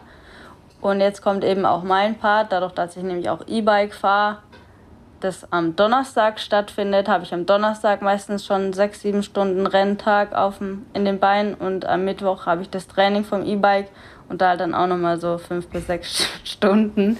Und äh, ja, Living an the Dream, dem Dienstag davor. aber, aber ihr guckt euch immer die ganze Strecke an. Ja, aber halt genau nur einmal. Ja, und das macht es tatsächlich. Also, die ganze Strecke ist ja ganze Distanz, finde ich. Ja, muss man halt auch, ne, oder? Also es ja, total. Also ich will nicht irgendwie so plötzlich vor so einem irgendwie Abgrund stehen und denken so, fuck, wo geht's da lang? Ähm, naja, auf jeden Fall. Das ist ja auch echt wirklich gefährlich, zum Teil die Strecken. Ähm, man befasst sich da dann schon richtig lang an solchen Schlüsselstellen, die jetzt irgendwie so, ja, Aber eher gefährlich so ein, sind. So ein Wochenende logistisch schon ein Riesenaufwand. Ne? Also ich meine, im Straßenrennen äh, kannst du einen Tag vorher anreisen, selbst bei längeren Straßenrennen, wenn du jetzt nicht gerade irgendwie es super tricky ist, der Kurs wie im Klassiker und so, dann fährst du einfach am nächsten Tag und guckst, was auf dich zukommt. So manchmal. Aber das kannst du ja bei euch da einfach nicht machen. Das heißt ja, ist eigentlich eine ganze Woche geht drauf fast, oder? So. Genau, ich wollte gerade sagen, also an dem Dienstag ist schon meistens ähm, so, ein, so ein Shakedown, heißt es, wo wir so ein erstes Gefühl für den Untergrund und das Terrain dort bekommen, weil wie gesagt, ähm, also die World Series, die findet echt auf der ganzen Welt statt und es ist total krass, auch wie unterschiedlich die Kurse manchmal sind. Also wenn da wir da irgendwo in Tasmanien im Dschungel rumfahren, ist es irgendwie ein anderer Boden wie irgendwie in Zermatt in den Hochalpen. Ähm, und da haben wir am Dienstag eben schon mal so einen kleinen Einblick in so kleine Trails und da halt ein Gefühl für den Untergrund und ja die Gegebenheiten dort zu bekommen. Und am Montag haben wir immer Reisetag. Das heißt, wie, wie du schon richtig äh, gesehen hast, es ist nicht nur das Wochenende, es ist immer eine ganze Woche. Und daher ist auch mein Kalender irgendwie so extrem voll, weil ich irgendwie nur von Montag zu Montag irgendwie ja durch die Habt Weltgeschichte reise. So Back-to-Back-Wochenenden? Äh, also oder sind da immer Pausen zwischen? Also so, klar, keine Ja, tatsächlich sind es meistens Back-to-Back-Wochen, äh, weil ähm, ja, für die ganzen US-Fahrer und Kanadier ist es ja auch irgendwie extrem zehrend, wenn die da irgendwie eine Woche in den Dolomiten in Italien haben, dann irgendwie drei Wochen Pause und dann wieder irgendwo in Frankreich. Deswegen versucht man schon, äh, das ähm, in Europa einen riesen Block zu machen, dann eben normalerweise im Frühjahr immer entweder in, in Neuseeland und Australien oder in Kombination mit Chile und Kolumbien. Und dann August ist meistens ähm, Kanada und US-Trip. Und jetzt eben, also nächste Woche kommt nochmal ein Dreier-Wochen-Block okay, in Europa. Noch eine, noch eine Frage, auch wenn das, du wirst es wahrscheinlich so richtig wissen, aber ist das für die Hersteller lukrativ? Also es hört sich ja nach einem riesen finanziellen Aufwand einfach auch an, so die, die ganze Crew durch die Weltgeschichte zu schippern. Vor allem auch dann gerade hinsichtlich irgendwie dann ein E-Bike, was ich jetzt so eigentlich gar nicht wahrnehme, muss ich sagen. Also dass es da irgendwie so eine, so eine Series gibt. Ja. Ähm, oder hofft man da einfach auch, dass das irgendwann nochmal explodiert und eine, größere Bekanntheit irgendwie erreicht? Also, ähm, also wie, also okay, sagen wir so, wie, wie, wie, wie, wie wichtig ist für deine Sponsoren, dass du E-Bike fährst? Also du darfst erstens kurz nicht, ver nicht verwechseln, E-Bike und Enduro. Ich weiß, ich weiß das genau. Aber, also. aber, aber, du, aber du meinst ja gerade, das ist ja manchmal dann zusammenhängende. Ne? Also du hast da so. Ja, ja. genau, genau. Ähm, also für die Hersteller ist es extrem wichtig tatsächlich, aber du hast es schon äh, richtig erkannt. Der, ähm, der mediale ja, Aufwand ist natürlich fürs E-Bike, ähm, da ist äh, nicht ganz so krass dahinter, aber für die Hersteller tatsächlich ähm, ist es schon enorm wichtig. Ähm, ich glaube, es liegt auch eher daran, erstens, dass es noch im, im, in den Anfängen steht und zweitens ähm, hat der Racing-Hintergrund ähm, auch, ich glaube, eher ein anderer ist, also es ist eher ein bisschen anders in dem Sinne, dass zum Beispiel ich als E-Bike-Rennfahrerin knechte das Fahrrad bis zum Limit. Also wirklich, ich bringe es halt wirklich an die absoluten Grenzen und da bin ich halt dann auch wirklich sehr eng mit den ganzen Ingenieuren von Specialized eben dran, ähm, diese Grenzen halt ja zu erweitern oder halt auch das ganze Fahrrad zu optimieren. Und interessant war es tatsächlich auch, als ich ähm, 2019 zum ersten Mal die, die Gesamtwertung dann im E-Bike Weltcup gewonnen hatte. Ähm, und dann 2020 war ja dann Corona und da lief ja irgendwie gar nichts. Und ähm, die E-Bike-Industrie in Deutschland ist ja komplett am explodieren gewesen. Und wenn ich da draußen auf den Straßen äh, rumgeguckt habe, waren irgendwie gefühlt 80 Prozent mit dem Fahrrad unterwegs, mit dem ich die, die Serie gewonnen habe, wo ich mir auch gedacht habe, Alter, wie krass ist das eigentlich, dass dass die Leute auf der Straße einmal mit so einem wirklich 150 mm Enduro-E-Bike äh, durch die Gegend schippern und irgendwie sind da alle bereit, äh, das Geld auch dafür auszugeben, weil irgendwie gefühlt alle auch Bock haben auf ein gescheites Pro Produkt. Und ich glaube, ähm, daher ist auch die Industrie, auch pusht es, glaube ich, auch eher in dem Sinne gar nicht so krass, dass man jetzt denkt, fuck, wir müssen das irgendwie noch mehr publizieren, sondern eher um, um wirklich Feedback zu dem mhm. Produkt zu bekommen, weil ähm,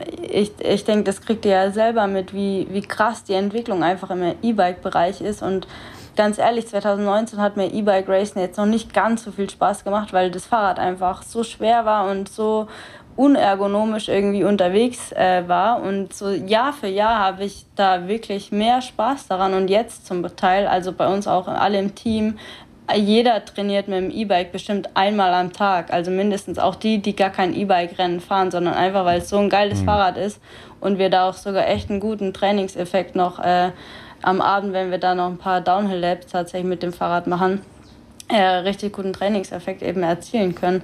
Und ich glaube, ähm, da ist es halt einfach aus Herstellersicht super interessant, unser Feedback zu bekommen, wenn wir halt wirklich mit dem Teil irgendwie extrem krasse Sachen ja, hoch und Gibt es noch mehr äh, Fahrer, in die Enduro und E-Bike verbinden? Ja, tatsächlich einige. Also ähm, doch eigentlich mehr oder also es sind immer mehr, weil es ist, muss ich schon auch ehrlich zugeben, die Industrie, die pusht mhm. es so ein bisschen.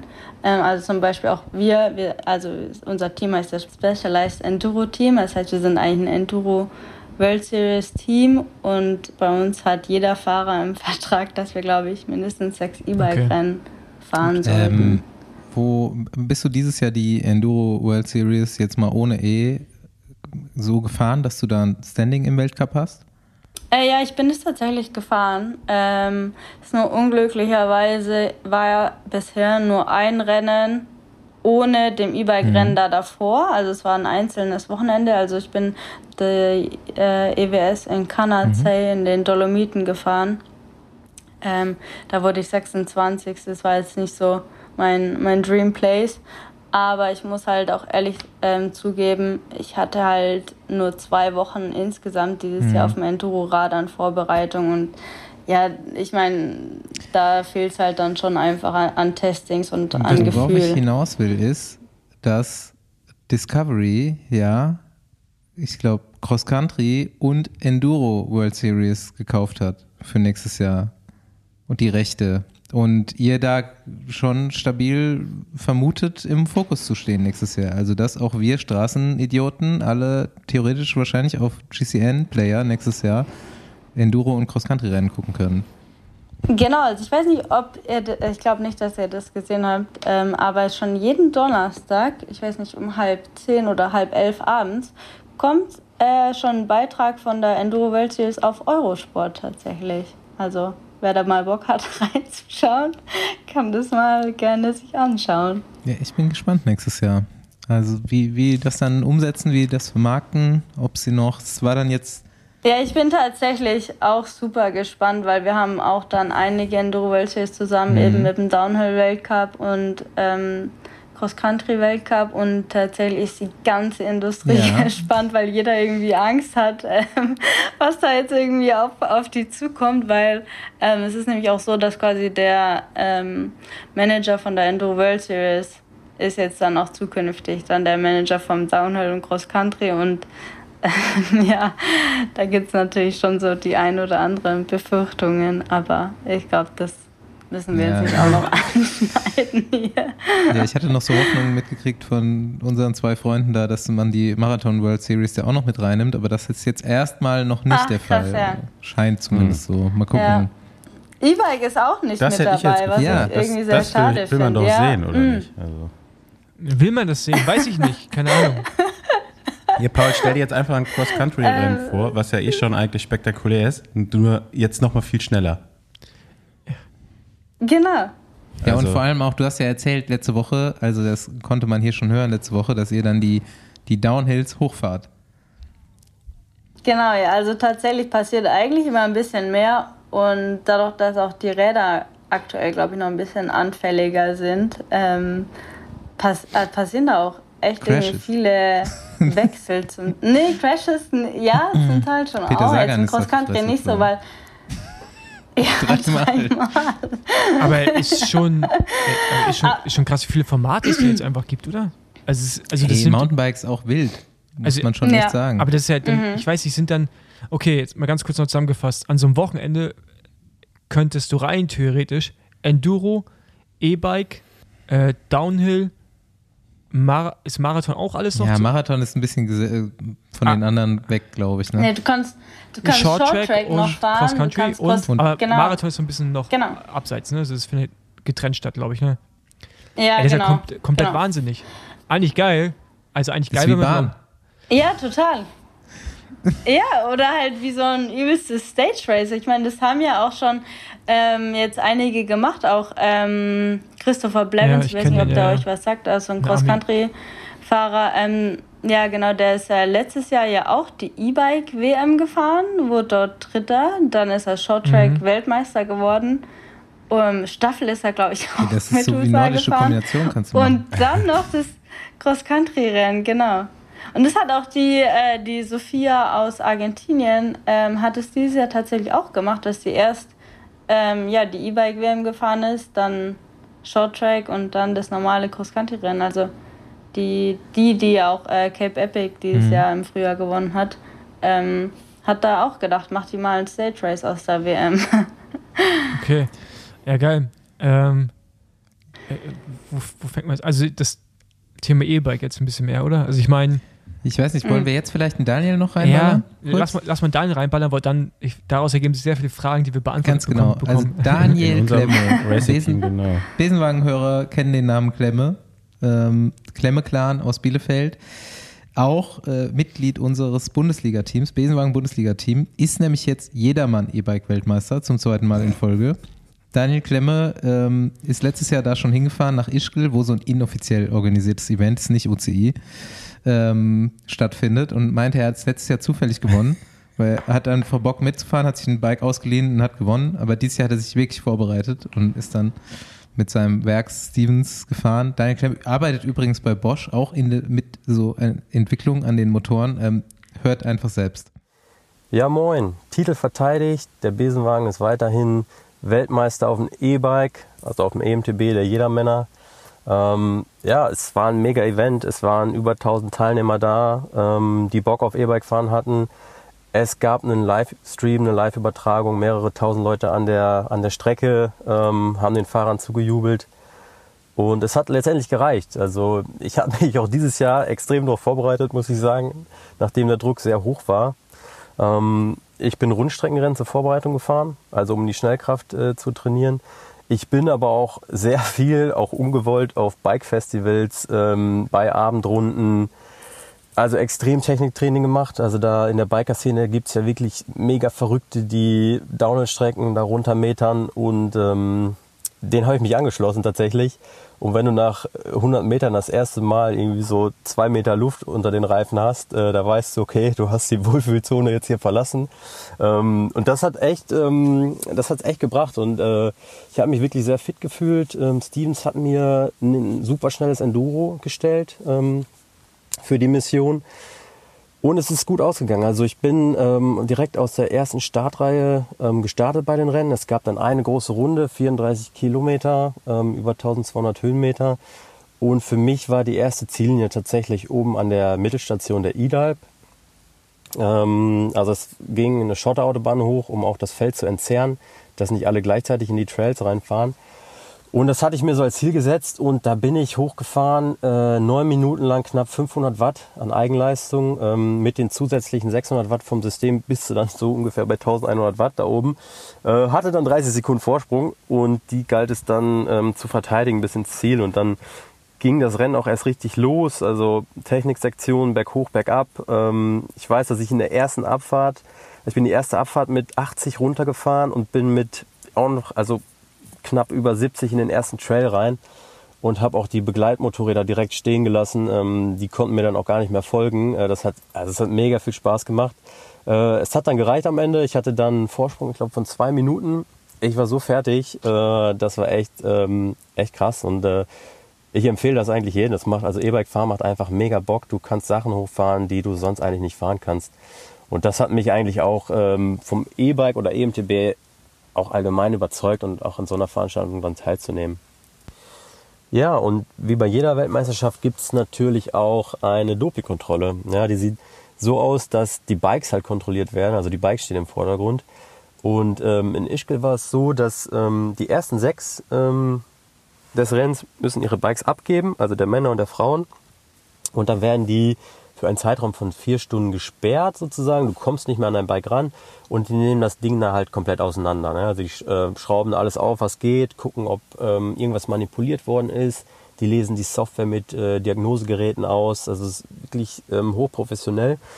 Ähm, und dann gibt's natürlich mal so ein, zwei Leute, die treiben es echt auf die Spitze. Also ich stelle mich da auch immer gerne hin und ähm, gucke den Leuten auch äh, da bei der Arbeit zu, weil für mich ist es auch mal noch ein Learning. So was sind so die neuesten Trends im Tuning. Und dieses Jahr war, ähm, ja, da war ein, ein Kollege, der hatte ein Fahrrad, also das, das war eigentlich ein Rad aus dem Baumarkt und der hatte ähm, das manipuliert und ein Topspeed ähm, auf seinem Tacho stehen von 94 km/h. Ja. Und das ist natürlich ähm, extrem krass, zumal er ähm, eine, eine Strecke für Beginner gefahren ist. Ähm, da waren noch nicht mal so richtige ähm, Abfahrten drin, wo man diese Geschwindigkeit eigentlich erreichen könnte. Also der muss da auf der flachen ähm, komplett lang gegast sein. Also ja, Wahnsinn halt. Ne? Und in, dementsprechend werden die Leute dann auch dis disqualifiziert.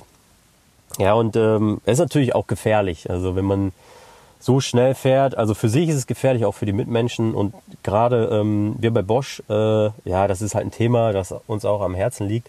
Und wir haben zum Beispiel auch bei unseren neuen Bikes ähm, so eine Anti-Tuning-Software verbaut. Also das ist ein Algorithmus, der ist ähm, in der Software hinterlegt und der erkennt, wenn am Bike zum Beispiel was manipuliert worden ist. Ähm, und dann wird das Bike in so eine Art Notlaufbetrieb gesetzt. Ja? Und das, ähm, diesen Notlaufbetrieb kriegt man erst wieder raus, wenn man äh, die Manipulation aufgehoben hat ähm, oder halt dann zum Fachhändler fährt und ähm, sich das Rad auf den Werkszustand zurücksetzen lässt. Ja, das, also so gehen wir das Thema an, ähm, weil es natürlich auch gefährlich ist, äh, wenn man mit so einem manipulierten Bike ähm, da was dreht und dann einfach komplett wie so ein Geisteskranker irgendwie durch die City metert. Ähm, das ist halt nicht so cool. Ja, und ähm, genau, äh, und wir hoffen natürlich, dass dadurch halt das E-Bike-Fahren ähm, nochmal ja, ein Stück sicherer wird. Daniel, also Glückwunsch und Respekt zu neun Minuten mit 500 Watt. also ich, da, da, da, würde mich schon fast mal interessieren, äh, wie viel du wiegst. Ähm, ob der also, Powermeter richtig funktioniert. Ob der, Powermeter, ob der Powermeter richtig funktioniert.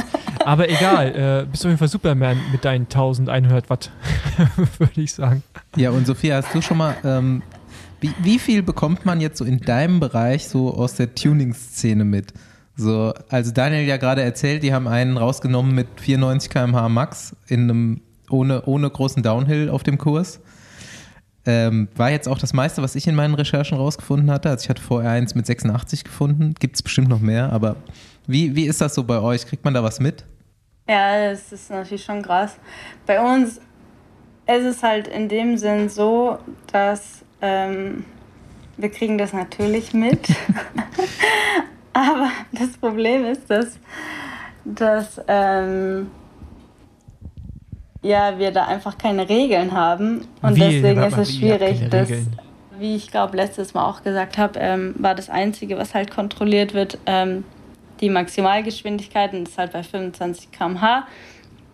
Und da habt ihr schon gemeint, boah, ist ja auch übelst krass, ähm, im Wald da mit 25 km/h hochzufahren. Aber tatsächlich, wir fahren gar nie 25, außer ähm, am Start fahren wir drüber.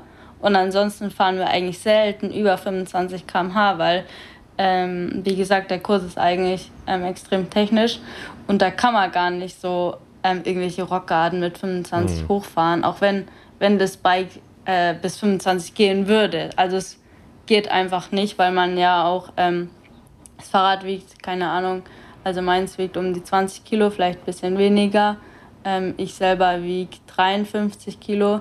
Ähm, wenn man das da über so einen Rockgarten hochhieft, äh, so viel Leistung hat das Fahrrad halt dann doch auch nicht, dass es da noch bis Na 25 gut, hochgeht. Aber da hast also erstmal hast du immer noch 30 weniger als Andi, ungefähr, oder? Nein, Entschuldigung, das, das, das war jetzt unnötig. Ich entschuldige mich bei dir, Andi. Ich sehe auch deinen Gesichtsausdruck, der gefällt Wieso? dir nicht. Nee, das, die Richtung, Re äh, Rechnung war gar nicht so ver- verkehrt. Okay. Nur bei mir mu kommt, muss das Fahrrad dann noch dazu rechnen. Genau.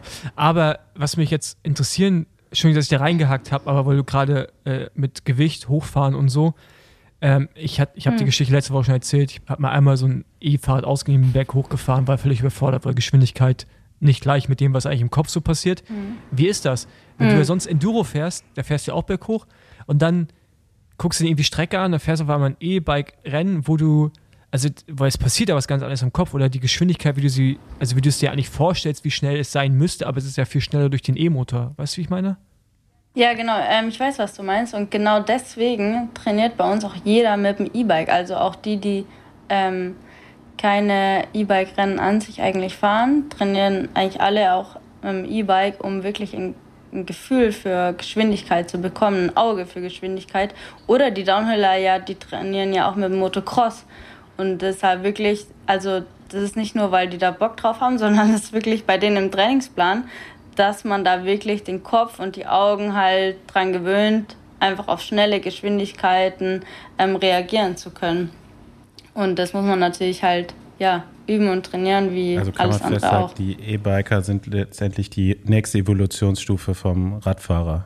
Weil die können dann irgendwann alles schneller machen, kriegen schneller gucken, bessere, schneller fahren. Reflexe. Ja, Ja, weiß ich nicht. Also, ähm, ja, spielt auf jeden Aber- Fall eine Rolle. witzigerweise habe ich da früher schon auch drüber nachgedacht, dass du mit dem E-Bike auch dein Straßentraining theoretisch verbessern kannst, ne? weil du kannst ja auch dann noch mal weiter wegfahren, noch einen Berg mehr fahren in der gleichen Zeit oder in der gleichen Anstrengung.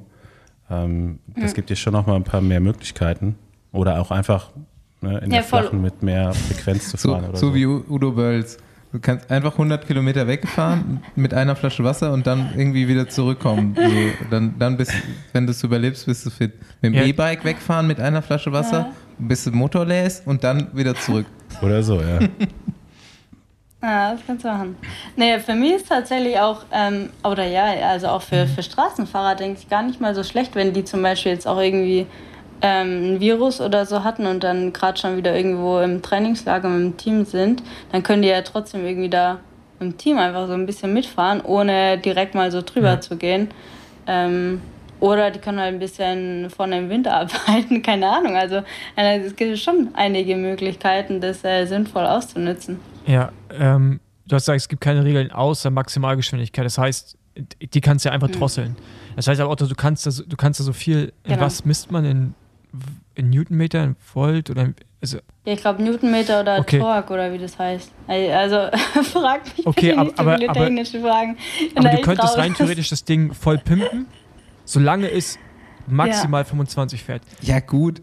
Du kannst ja nur die Richtig, Beschleunigung richtig. pimpen. Und dann. genau, Ja, aber das ist ja komplett absurd. Das ist ja, ist ja, ist ja krank. Nee, du kannst ja auch die Leistung, alles, du kannst es übelst pimpen. Und das ist auch das, wo ich gerade so ein übelstes Problem habe, weil jetzt gerade auch äh, am Wochenende, also gest, äh, ja, was, äh, ja, am Sonntag bei diesem Rennen, ähm, gerade so die erste Runde, die fahren wir halt schon wirklich alle noch richtig schnell und sind da tatsächlich ab und zu über 25. Das heißt, jeder ähm, fährt da quasi einfach nur mit seiner eigenen Leistung, weil das Fahrrad ja dann stoppt, irgendwie halt ähm, dazu zu helfen.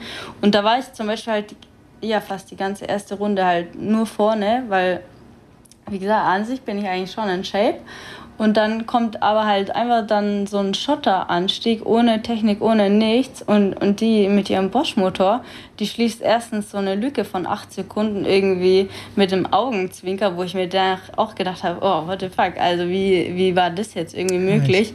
Davor kann die irgendwie gar nicht mithalten. Und jetzt schließt die einfach so die Lücke, nur weil ähm, da ihr okay. Motor irgendwie so übelst am so, Randalieren heißt, ist. Und okay, Entschuldigung, dass ich einhacke, aber das hört sich alles gerade bisschen an wie so Formel 1 1, wo man dann so gezielt diesen Boost irgendwie nutzen kann, irgendwie auf der Geraden, so im Windschatten, dann wie auch immer. Voll geil, so habe ich doch gesagt, wird das demnächst auch auf ja, der Straße sein. Ja, tatsächlich. Aber dann, äh, okay, gut, also, aber du könntest es ja eigentlich auch nutzen, aber macht es einen Unterschied, ob du jetzt Bosch hast, ich weiß gar nicht, was gibt es noch, Bosch, Shimano, gibt es ja verschiedene Rose, genau. Rose, das macht einen Unterschied, Yamaha. wie man hat? Ja, ja, auf jeden Fall, also ähm, kein Wunder, dass der Daniel Klemme da mit seinem Bosch-Motor Weltmeister wird. Weil die Jungs da irgendwie, die haben da so eine krass aggressive Race-Software und das hatten die Anfang des Jahres zum Beispiel noch nicht ganz so. Und aktuell ähm, haben die da irgendwie echt sowas krasses am Start, wo, wo wir nicht wissen, Krass. warum und wieso genau. Und, und außerdem, ganz schlimm ist auch, dass zum Beispiel die Organisation, äh, die Organisatoren von dem Weltcup jetzt am Wochenende, die schauen mich schon so richtig mitleidig an, weil die ganz genau wissen, dass mein Motor aktuell viel, viel schwächer ist und die können aber auch überhaupt nichts dagegen machen, weil die nicht wissen, wie die das kontrollieren können oder auch eingrenzen können. Und sowas, das ist als Athlet tatsächlich gerade für mich extrem hart, weil ich habe mich so heftig verausgabt am Samstag schon und dann am Sonntag da direkt wieder ähm, am Start zu stehen und einfach zu wissen, fuck, ich habe einfach überhaupt keine Chancen hier gerade zu gewinnen. Das ist so zäh mental ja, was, tatsächlich. Was ist los mit deiner, äh, ähm, äh, mit deiner Box? Was ist bei denen im ja, Tuning, also die, sollen, die sollen mal hochdrehen. Ja, ja aber also, also, ja. also, habt ihr Ingenieure, Ingenieurinnen dabei, die, die also so genau, IT-Leute, die da genau. irgendwas rumbasteln ich, und dann sich im Laptop hinsetzen? NOS. Alles. Und äh, ist, ist, äh, ist die Batterie begrenzt, also die Batteriegröße, das heißt die Dauer? Nee, also, auch nicht. Also auch nicht. Also du kannst, also ich zum Beispiel fahre mit so einer übelst großen Batterie, während andere nur mit 500 Watt fahren. Ähm, das hat jetzt in Belgien zum Glück ähm, war es jetzt besser für mich, weil die so eine Französin mit einem 500 Watt äh, mit einer 500 Watt Batterie, die war gerade die letzte Runde irgendwie übelst am Fighten. Ähm, da hatte die, glaube ich, nur noch irgendwie 10 oder 12 Prozent Restakku und da drosselt die Leistung, also das drosselt da schon extrem die Leistung runter. Ähm, also da kann man eben auch machen, was man will. ähm, also Voll alles geil. so irgendwie so ein bisschen Larifari aktuell also ich, noch. Für, für mich hört sich das auch eher der spannend Vorschlag, an. Ja, so, ey, ne? So wie ein bisschen Formel 1, Reifen ja, sind du, runter, schaffe ich genau. noch eine Runde. Ey, ich, ich, bin ja, genau. gerade dafür, dass genau. wir Besenwagen E-Bike-Team machen? Ja, Mann. Ganz ehrlich, scheiß auf Besenwagen Bundesliga, Besenwagen E-Bike-Team. Hört sich voll geil an, Mann. Wir haben ja irgendwie jetzt Connection zu Bosch über den Daniel. Dann, ey, Alter, dann. Ja, Mann. Ich habe gerade. Geil. Paul gerade Gravel Pro Karriere beendet. ja. Übrigens habe ich auch ein Gravel E-Bike für, Outside für jetzt mit die e Hater da draußen. Ja. Outside jetzt mit E geschrieben, ja, genau, ja. am Ende nicht mit A bei Richtig. Side. Genau. Aber, nee, aber äh, ich, Entschuldigung, dass ich die ganze Zeit irgendwie reinkrätsche immer, aber ich finde es halt so mega geil. Und ich finde gerade diesen Gedanken, dass es halt. Paul, ich versuche dir das doch schon seit Monaten zu sagen. Ja, aber ich höre ja oft auch nicht auf dich. Ähm, aber dass diese ganze Sache, dass es einfach so gesetzlos ist, aus, ich dachte echt, das ist Regulierung, aber einfach die Geschwindigkeit und das Als am Ende. ehemaliger Radprofi gesetzlos findest du richtig geil, ne? ja. Und das, äh, genau, meine Generation, die Gesetzlosen. Und dann halt äh, schön, ey, dass du einfach das Ding, wenn, wenn du schlaue Ingenieurin hast, dass du einfach das Ding so pimpen kannst, Das, es ist ja, das ist ja echt wie Formel 1, Mann. Und du weißt, Da würde und die, da, da, und die, da und die wäre jetzt schon der Teams- Haken, wenn wir das als Besenwagen machen würden. Wir haben Und- keine und die- schlauen Leute dabei. Ja, doch, wir, wir haben Daniel von Boschmann, der. Wir können immer einkaufen, so. Also, Genau, wir können immer so- einkaufen. Ich finde es mega geil. Es hört sich eigentlich voll, voll spannend an. Also ich, Ja, total. Also der Vorschlag von meinem Mechaniker jetzt am Wochenende war auch tatsächlich gar keine Regeln mehr zu machen, damit wirklich jeder machen kann, was Auch er will. keine Weil es Begrenzung. gibt halt schon Regeln. Auf 25 km/h. Ja, wobei, hey, 100. habe ich auch gesagt, also dann wird es einfach nur noch gefährlich. Also muss ja irgendwie auch nicht sein.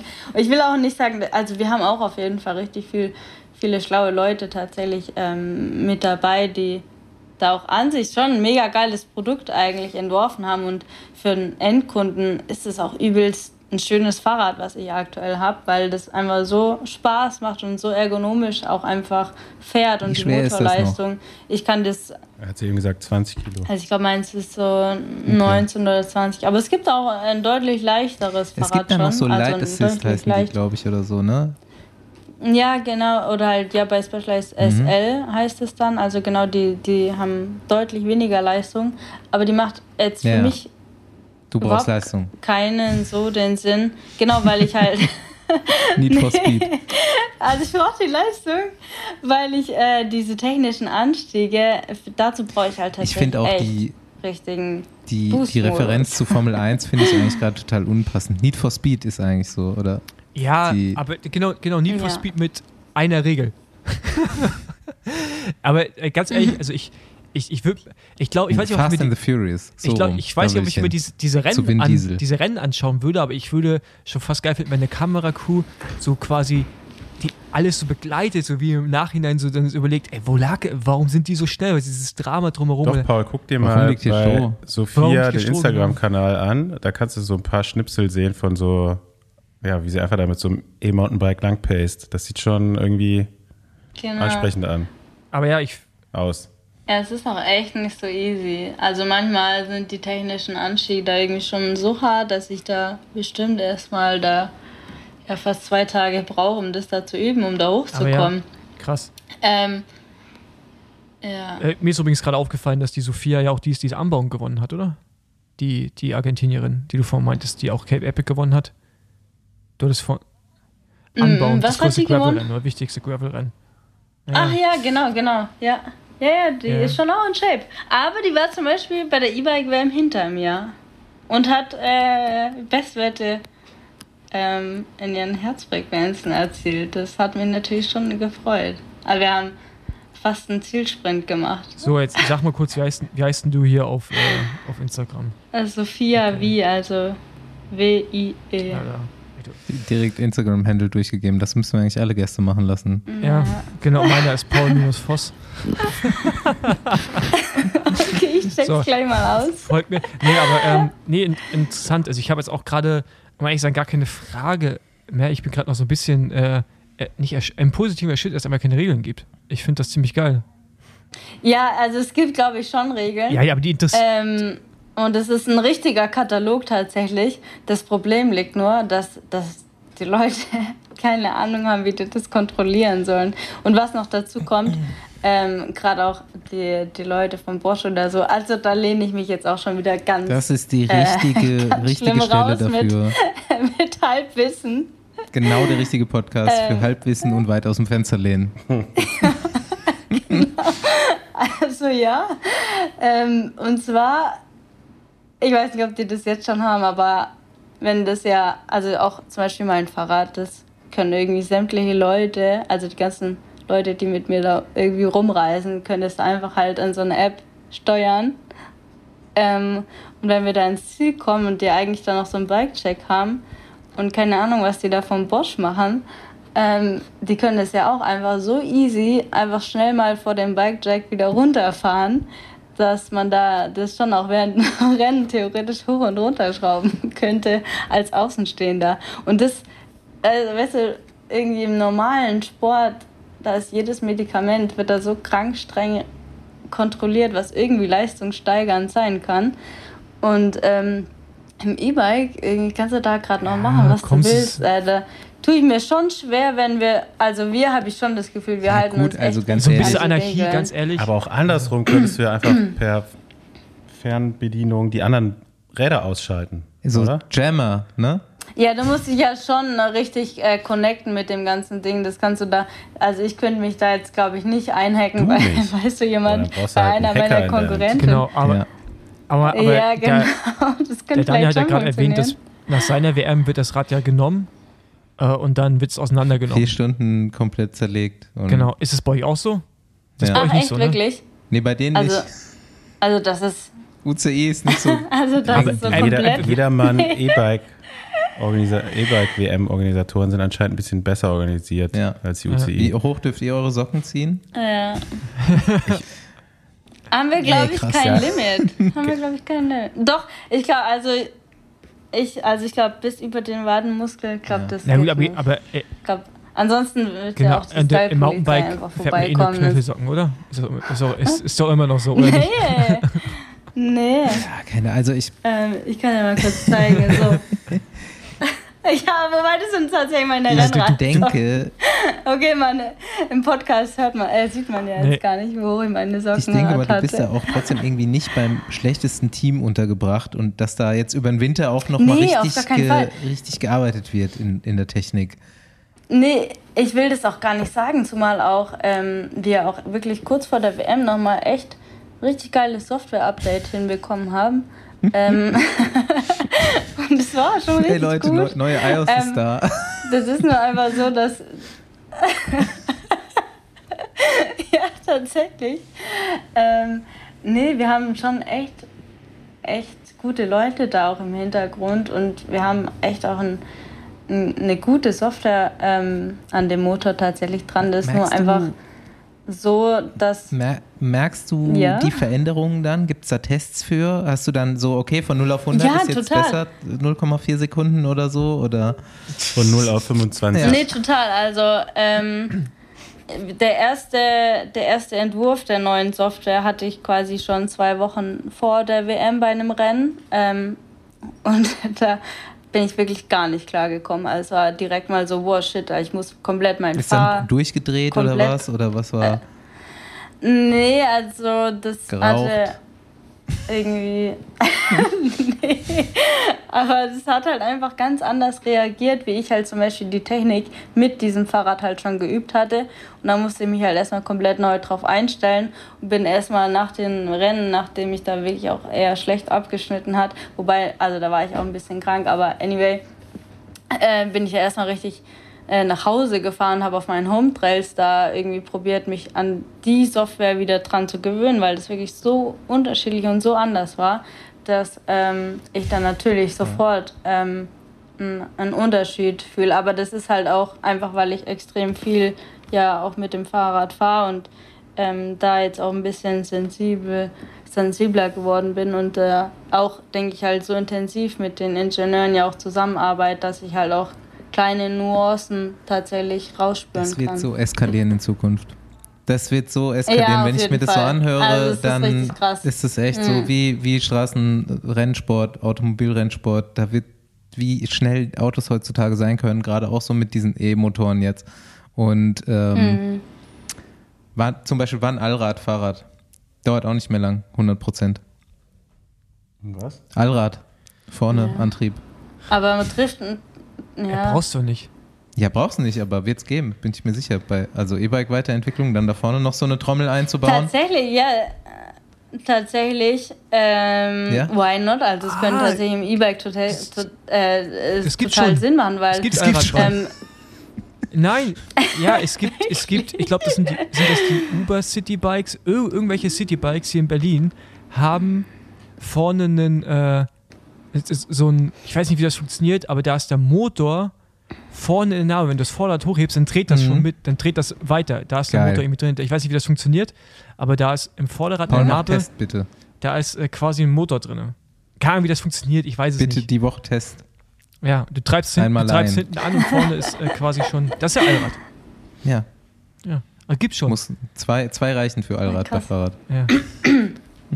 Ja, nee, aber es ist ja tatsächlich so, zum Beispiel ähm, jetzt im Enduro, dadurch, dass ja meistens bergab gewertet wird ähm, und wenn es jetzt irgendwie ein bisschen rutschiger ist, dann ist ja schon so, dass wir ja eher vorne auch den, den besseren Reifen irgendwie drauf machen, also mit mehr Profil, mit mehr Grip, um da halt irgendwie ja, stabiler ähm, drin zu stehen. Und im E-Bike ist es tatsächlich genau andersherum, dass ich da den Reifen mit mehr Profil hinten eher drauf baue, weil hinten eben da ja auch der Antrieb irgendwie ist. Und hätte man ein Allrad, dann wäre das eigentlich, glaube ich, schon gar nicht so doof Ja, tatsächlich. auch. Okay, gucken wir Ja. mal. Aber Kannst du direkt ja. an deine Ingenieure weitergeben, die Idee. Gucken, gucken wir mal so ein bisschen Ja, ich weiß jetzt nicht, ob das, in die das so geil Zukunft. ist. Ich denke, die sind da schon dran. Ähm, Ah. Was, was sind deine Karriereziele noch? Ähm, tatsächlich hoffe ich mir wirklich, dass nächstes Jahr der Kalender ein bisschen ähm, besser irgendwie organisiert ist und ich wieder ein paar mehr Enduro-Rennen fahren kann von der Enduro World Series. Also zumindest halt nicht, dass beide Rennen irgendwie in einer Woche direkt, äh, also direkt im Anschluss sind, ohne irgendwie einen Tag dazwischen, weil ähm, das ist irgendwie schon sehr unglücklich gemacht gewesen dieses Jahr.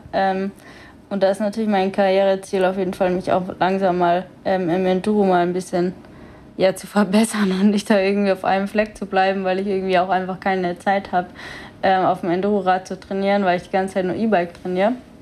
Ähm, aber genau, das auf jeden Fall ähm, in der Enduro World Series ein bisschen weiter vorankommen und dann, ja, natürlich ähm, auch noch der Weltmeistertitel im E-Bike. Wäre natürlich schon auch schön, wenn das jetzt noch klappt. War schon tatsächlich eine Enttäuschung, der vierte Platz. Ähm, aber ja, ähm, kann es ja nochmal probieren. Mats Pedersen Attitude. Fahr nur zur Weltmeisterschaft zum Gewinnen. Ja, also So, War ich. Warum Find's gut, nicht, ey? Ich kann es nur unterstützen. Ja. ja. Shit. Vor allem hatte ich eben auch mit eurem Freund, oder ja, halt, mit Lukas Baum hatte ich da schon so ein Deal äh, ausgemacht im Oktober in der Coconut Bar. Das, ähm, ja, habe ich natürlich schon verpasst. Ich hoffe, dass er zumindest Ich noch das noch mal später in. Dänemark. Ja, das, äh, Lukas ist wirklich ein ganz äh, langjähriger Freund und wir haben wirklich äh, gesagt, okay, dieses Jahr werden wir halt beide Weltmeister oder ich halt Weltmeisterin und ich habe es auf jeden Fall schon verkackt. Ich hoffe natürlich, dass er sein Höhentrainingslager da ein bisschen. Ja, der ist ja gefühlt nur im Höhentrainingslager. ja, Aber abschneidet. Ziel ist, wer es nicht Ja, weiß, nur. 19. September Marathon-Weltmeisterschaft in Dänemark. Genau. Und ja. äh, ich drücke da auch alle Daumen, dass das funktioniert. Und dann ähm, ja, können wir uns alle in der Coconut Bar sehen, würde ich sagen. Genau. genau. Ähm, jetzt noch ganz kurz. Ähm, ihr seid doch auch übel solche Gravel. Wir haben hier Gravel einen Experten noch dem nicht? Ah, ich ich würde nicht sagen Freaks, Genau. wenn dann einer hier. Ja. Wir haben einen so übelsten Gravel-Freak hier. Ja, weil ähm, ich habe tatsächlich ähm, beim Sea Otter Classic in äh, Girona auch so einen klassischen E-Bike äh, Weltcup und Girona ist auch so ein bisschen die Gravel Hochburg.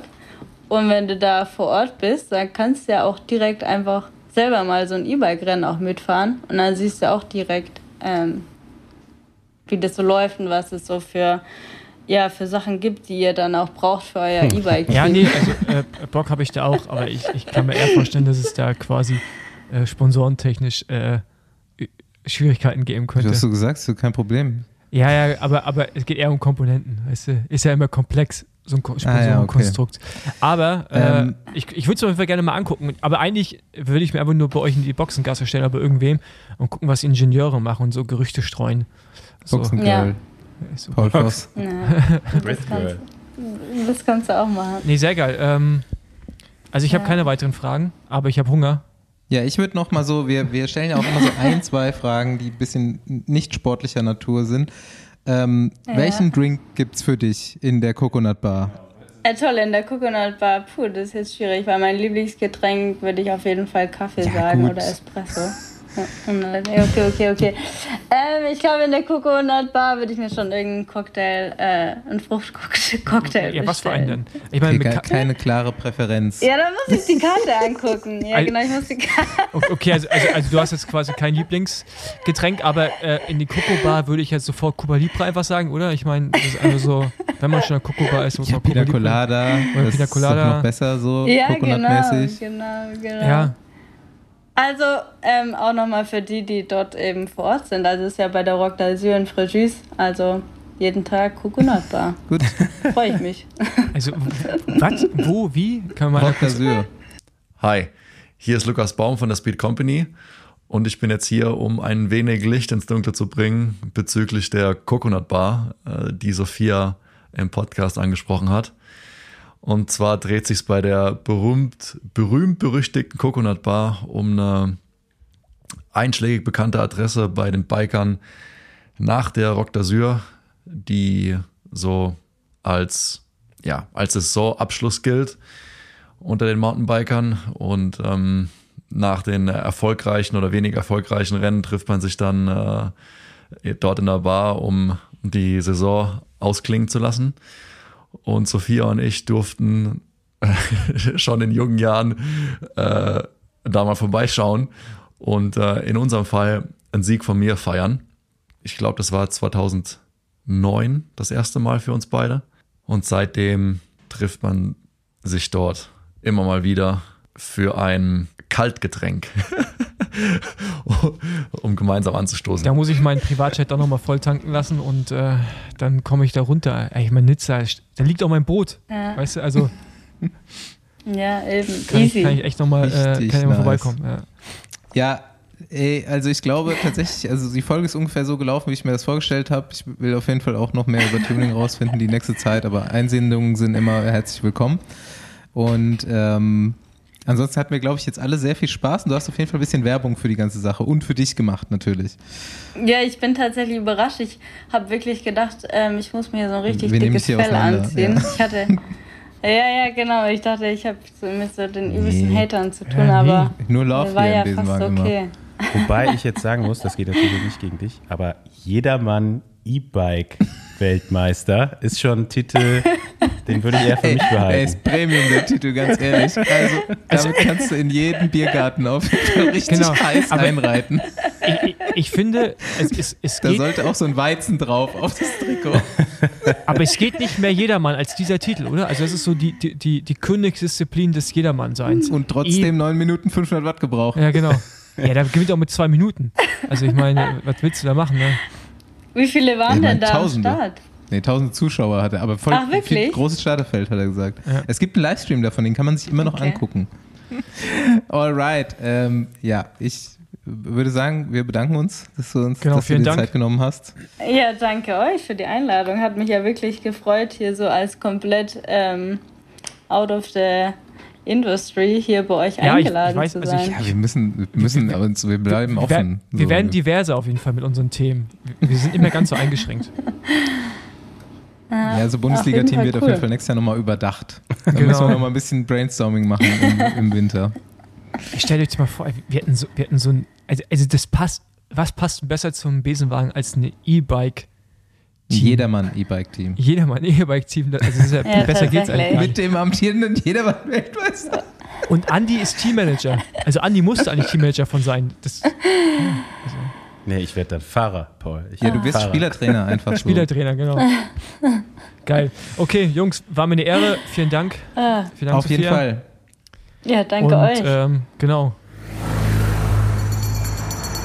Nächste Runde Trainingrunde, gesponsert von BBB.